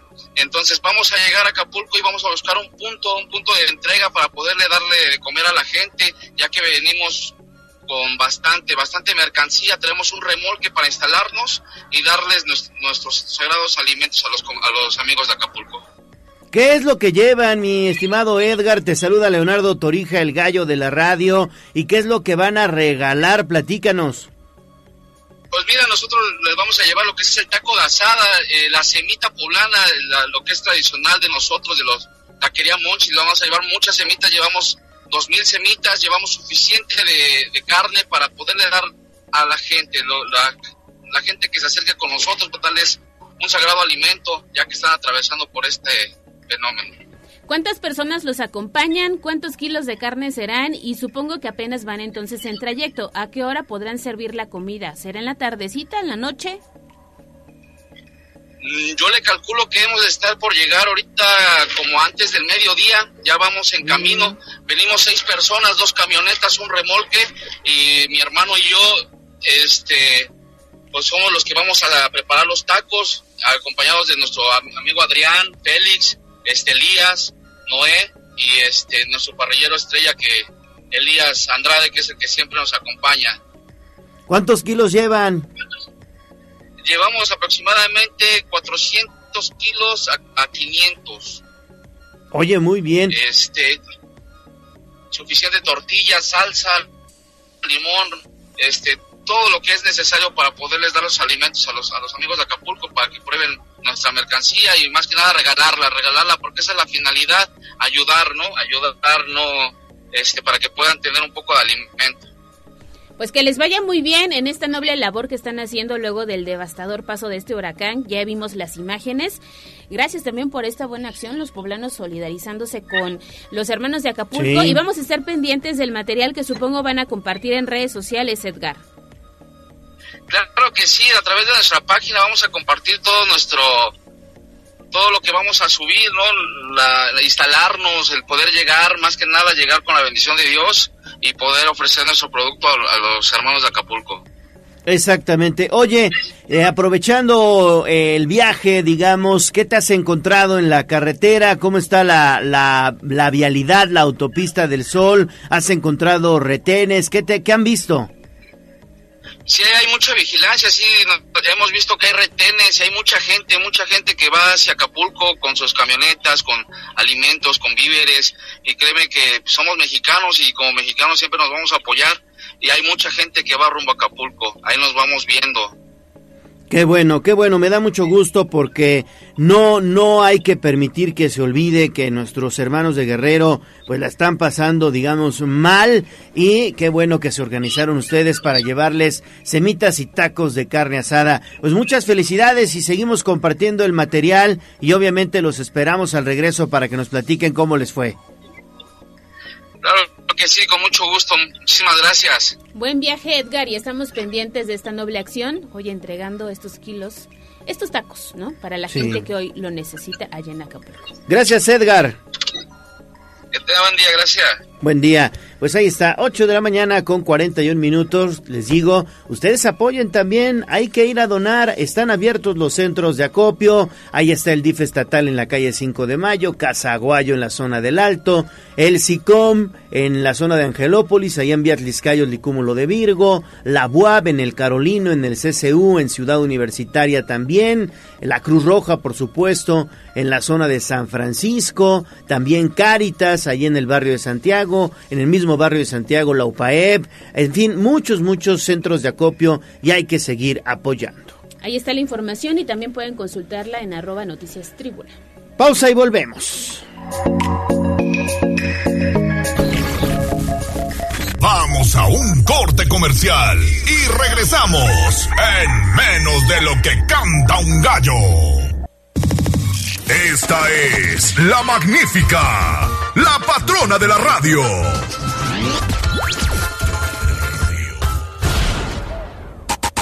Seguimos con el gallo de la radio.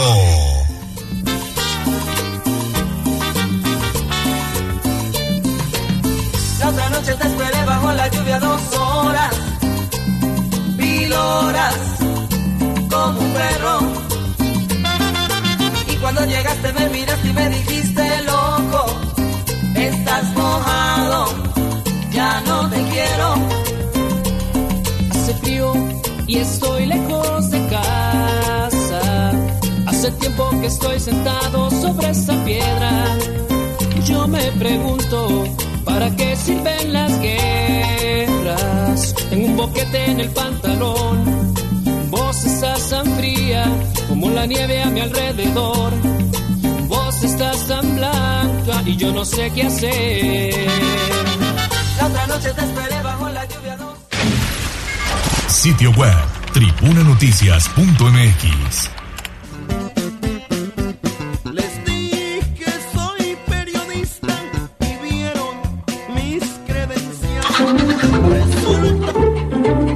Profundicemos en el tema. Hablemos con el gallinero en Tribuna Matutina.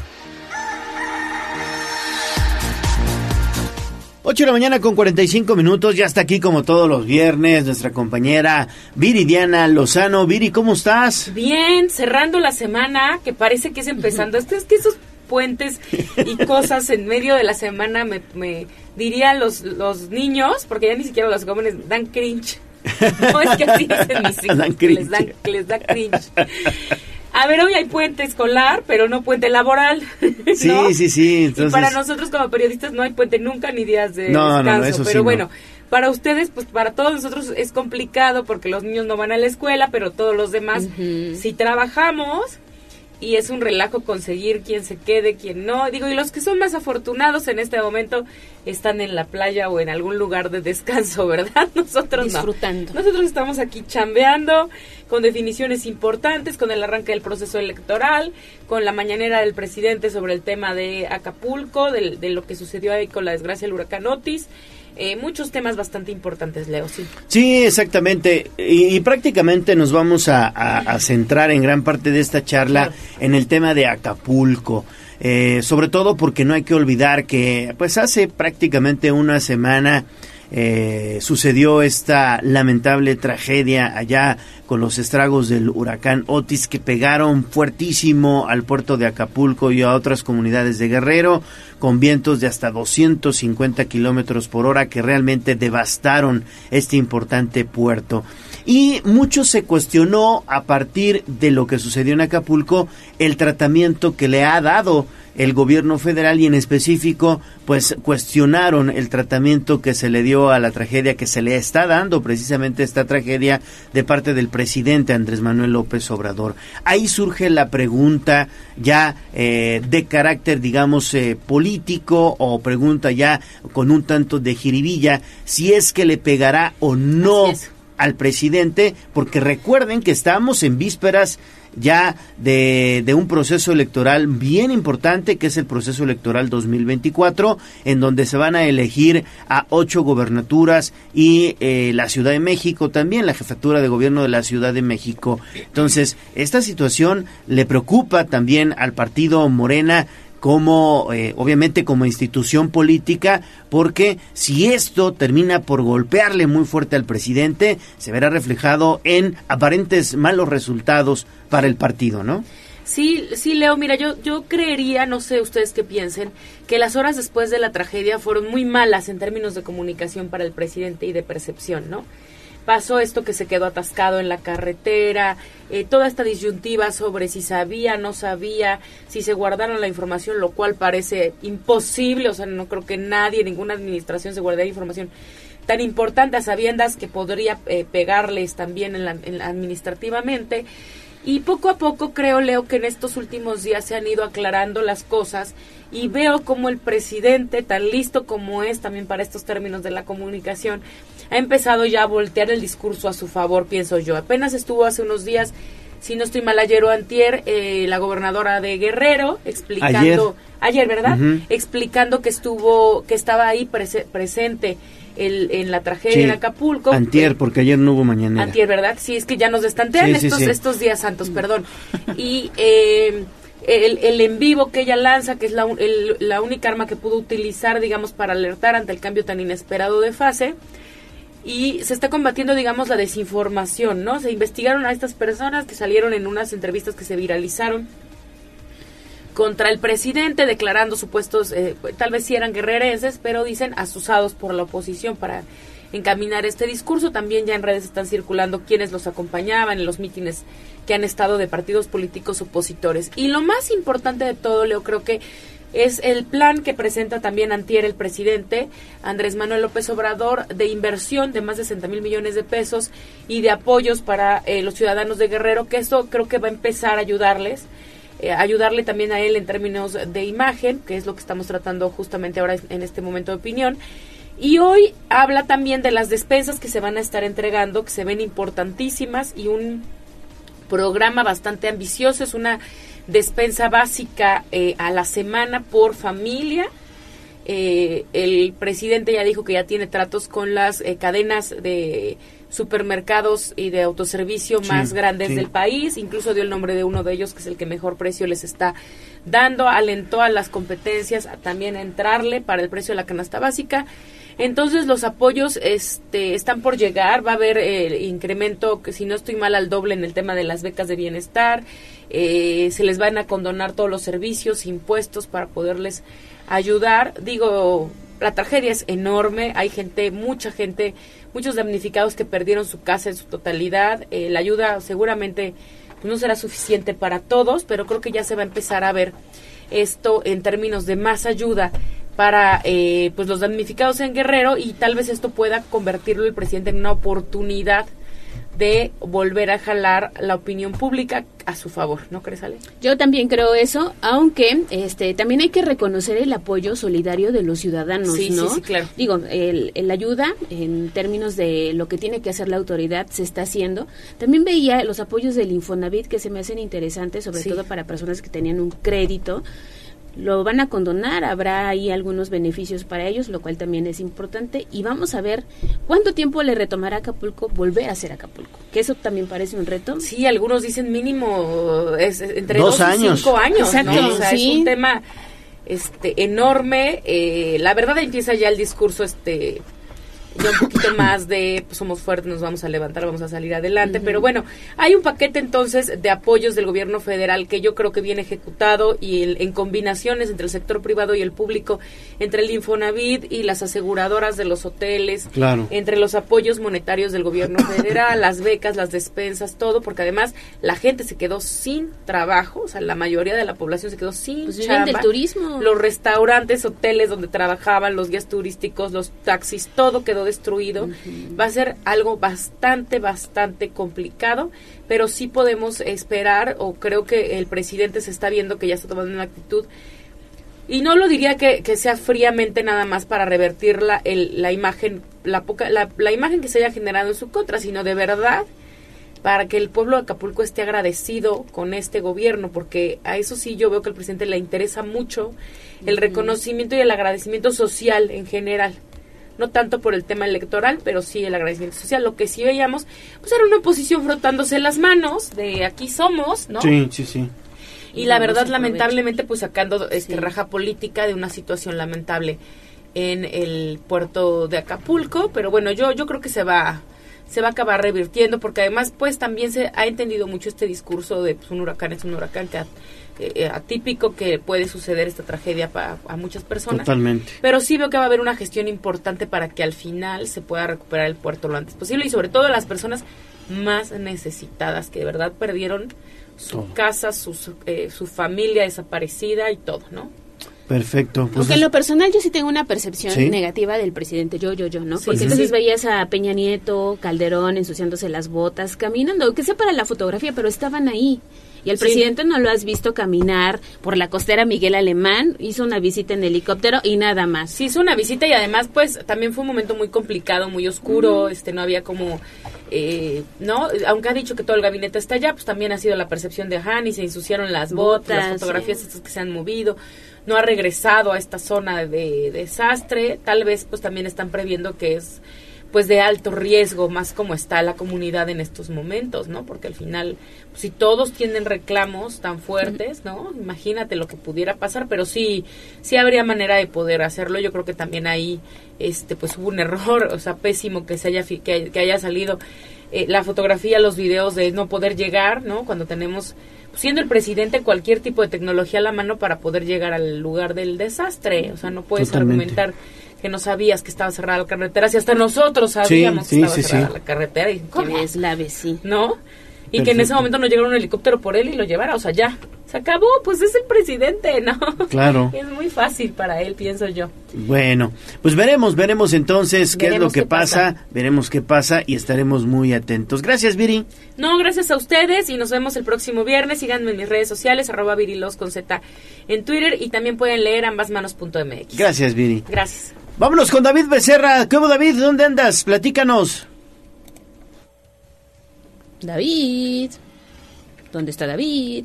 Adelante, David. Gallo, Gallo, ¿me escuchan? ¿Ya me escuchan? Sí.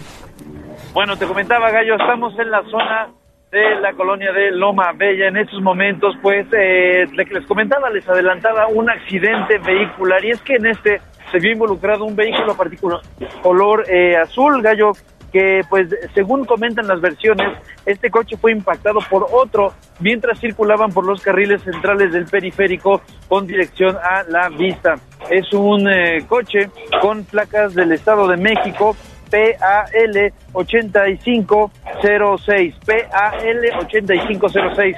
Bueno, el conductor es un joven, el conductor de ese vehículo es un joven y él comenta que otro vehículo le pegó por lo que perdió justamente el control yendo a impactar contra la barra de contención que divide desde los carriles centrales del periférico hacia la lateral de esta misma sobre la altura de la 3B Sur Gallo.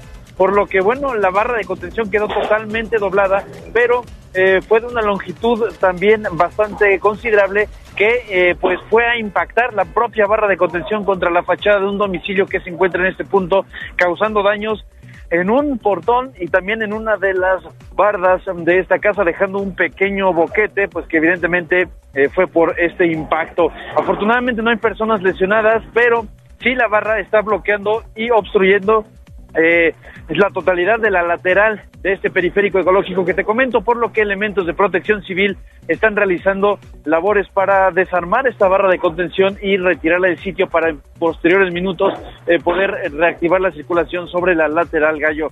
Pues eh, ya también la señora dueña de la casa salió para entrevistarse con los eh, agentes de peritos y determinar cómo van a solucionar el daño en su fachada. Gallo, hasta el momento, pues es la información que tenemos. Gracias por tu reporte y seguimos pendientes. Espectáculos. Instagram, Tribuna Noticias. Tengo una vecina que se pase chimosa, de chimosa, de chimosa. Y entonces que agarra y que me dice... ¿Qué te dijo? Escuchemos el chismecito del día con Pedro Jiménez en barrio. Tribuna Matutina. Es el noticiero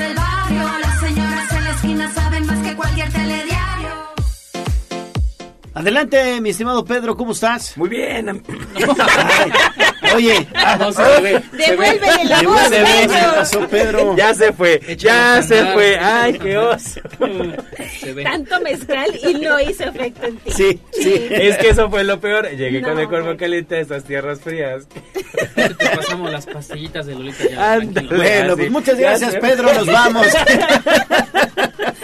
Tienes un minuto. Ay, Adelante. no. Pues nada, iba a comentarles la alegría de que debe tener el gallo, pues acaban de lanzar una nueva canción los Beatles, Sí. una canción inédita llamada Now Me gustó. Horrible.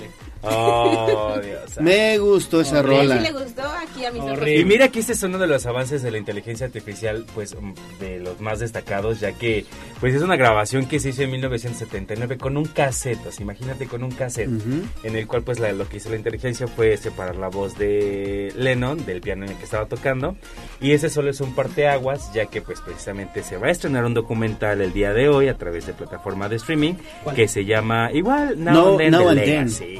Así No, es. ¿Dónde se estrena, perdón? Ah, pues en la del ratón, con un más. En esa ahí se va a estrenar.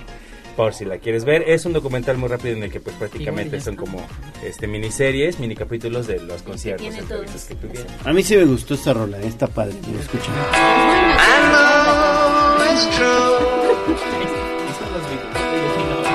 It's all because of you.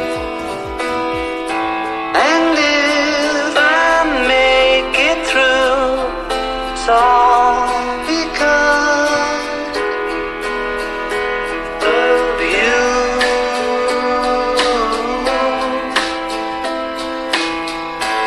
And now and then. Now and Then de los Beatles. Ahí está.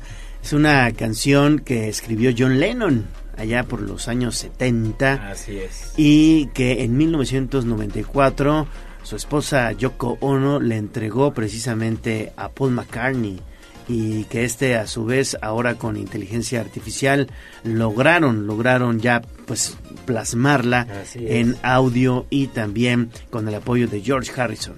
Es correcto. Y pues a ver qué tal les va. Y su documental también va a estar buenísimo. Digo, son 12 minutitos nada más, pero pues para los fans ya tienen algo que ver este fin de semana. Sí, está muy padre. Muchísimas gracias, Pedro. Ustedes, amigos. Qué bueno que estás de vuelta. Cuídate esa garganta. Qué barbaridad. No vuelva a suceder. Se quedan con la chiquilla.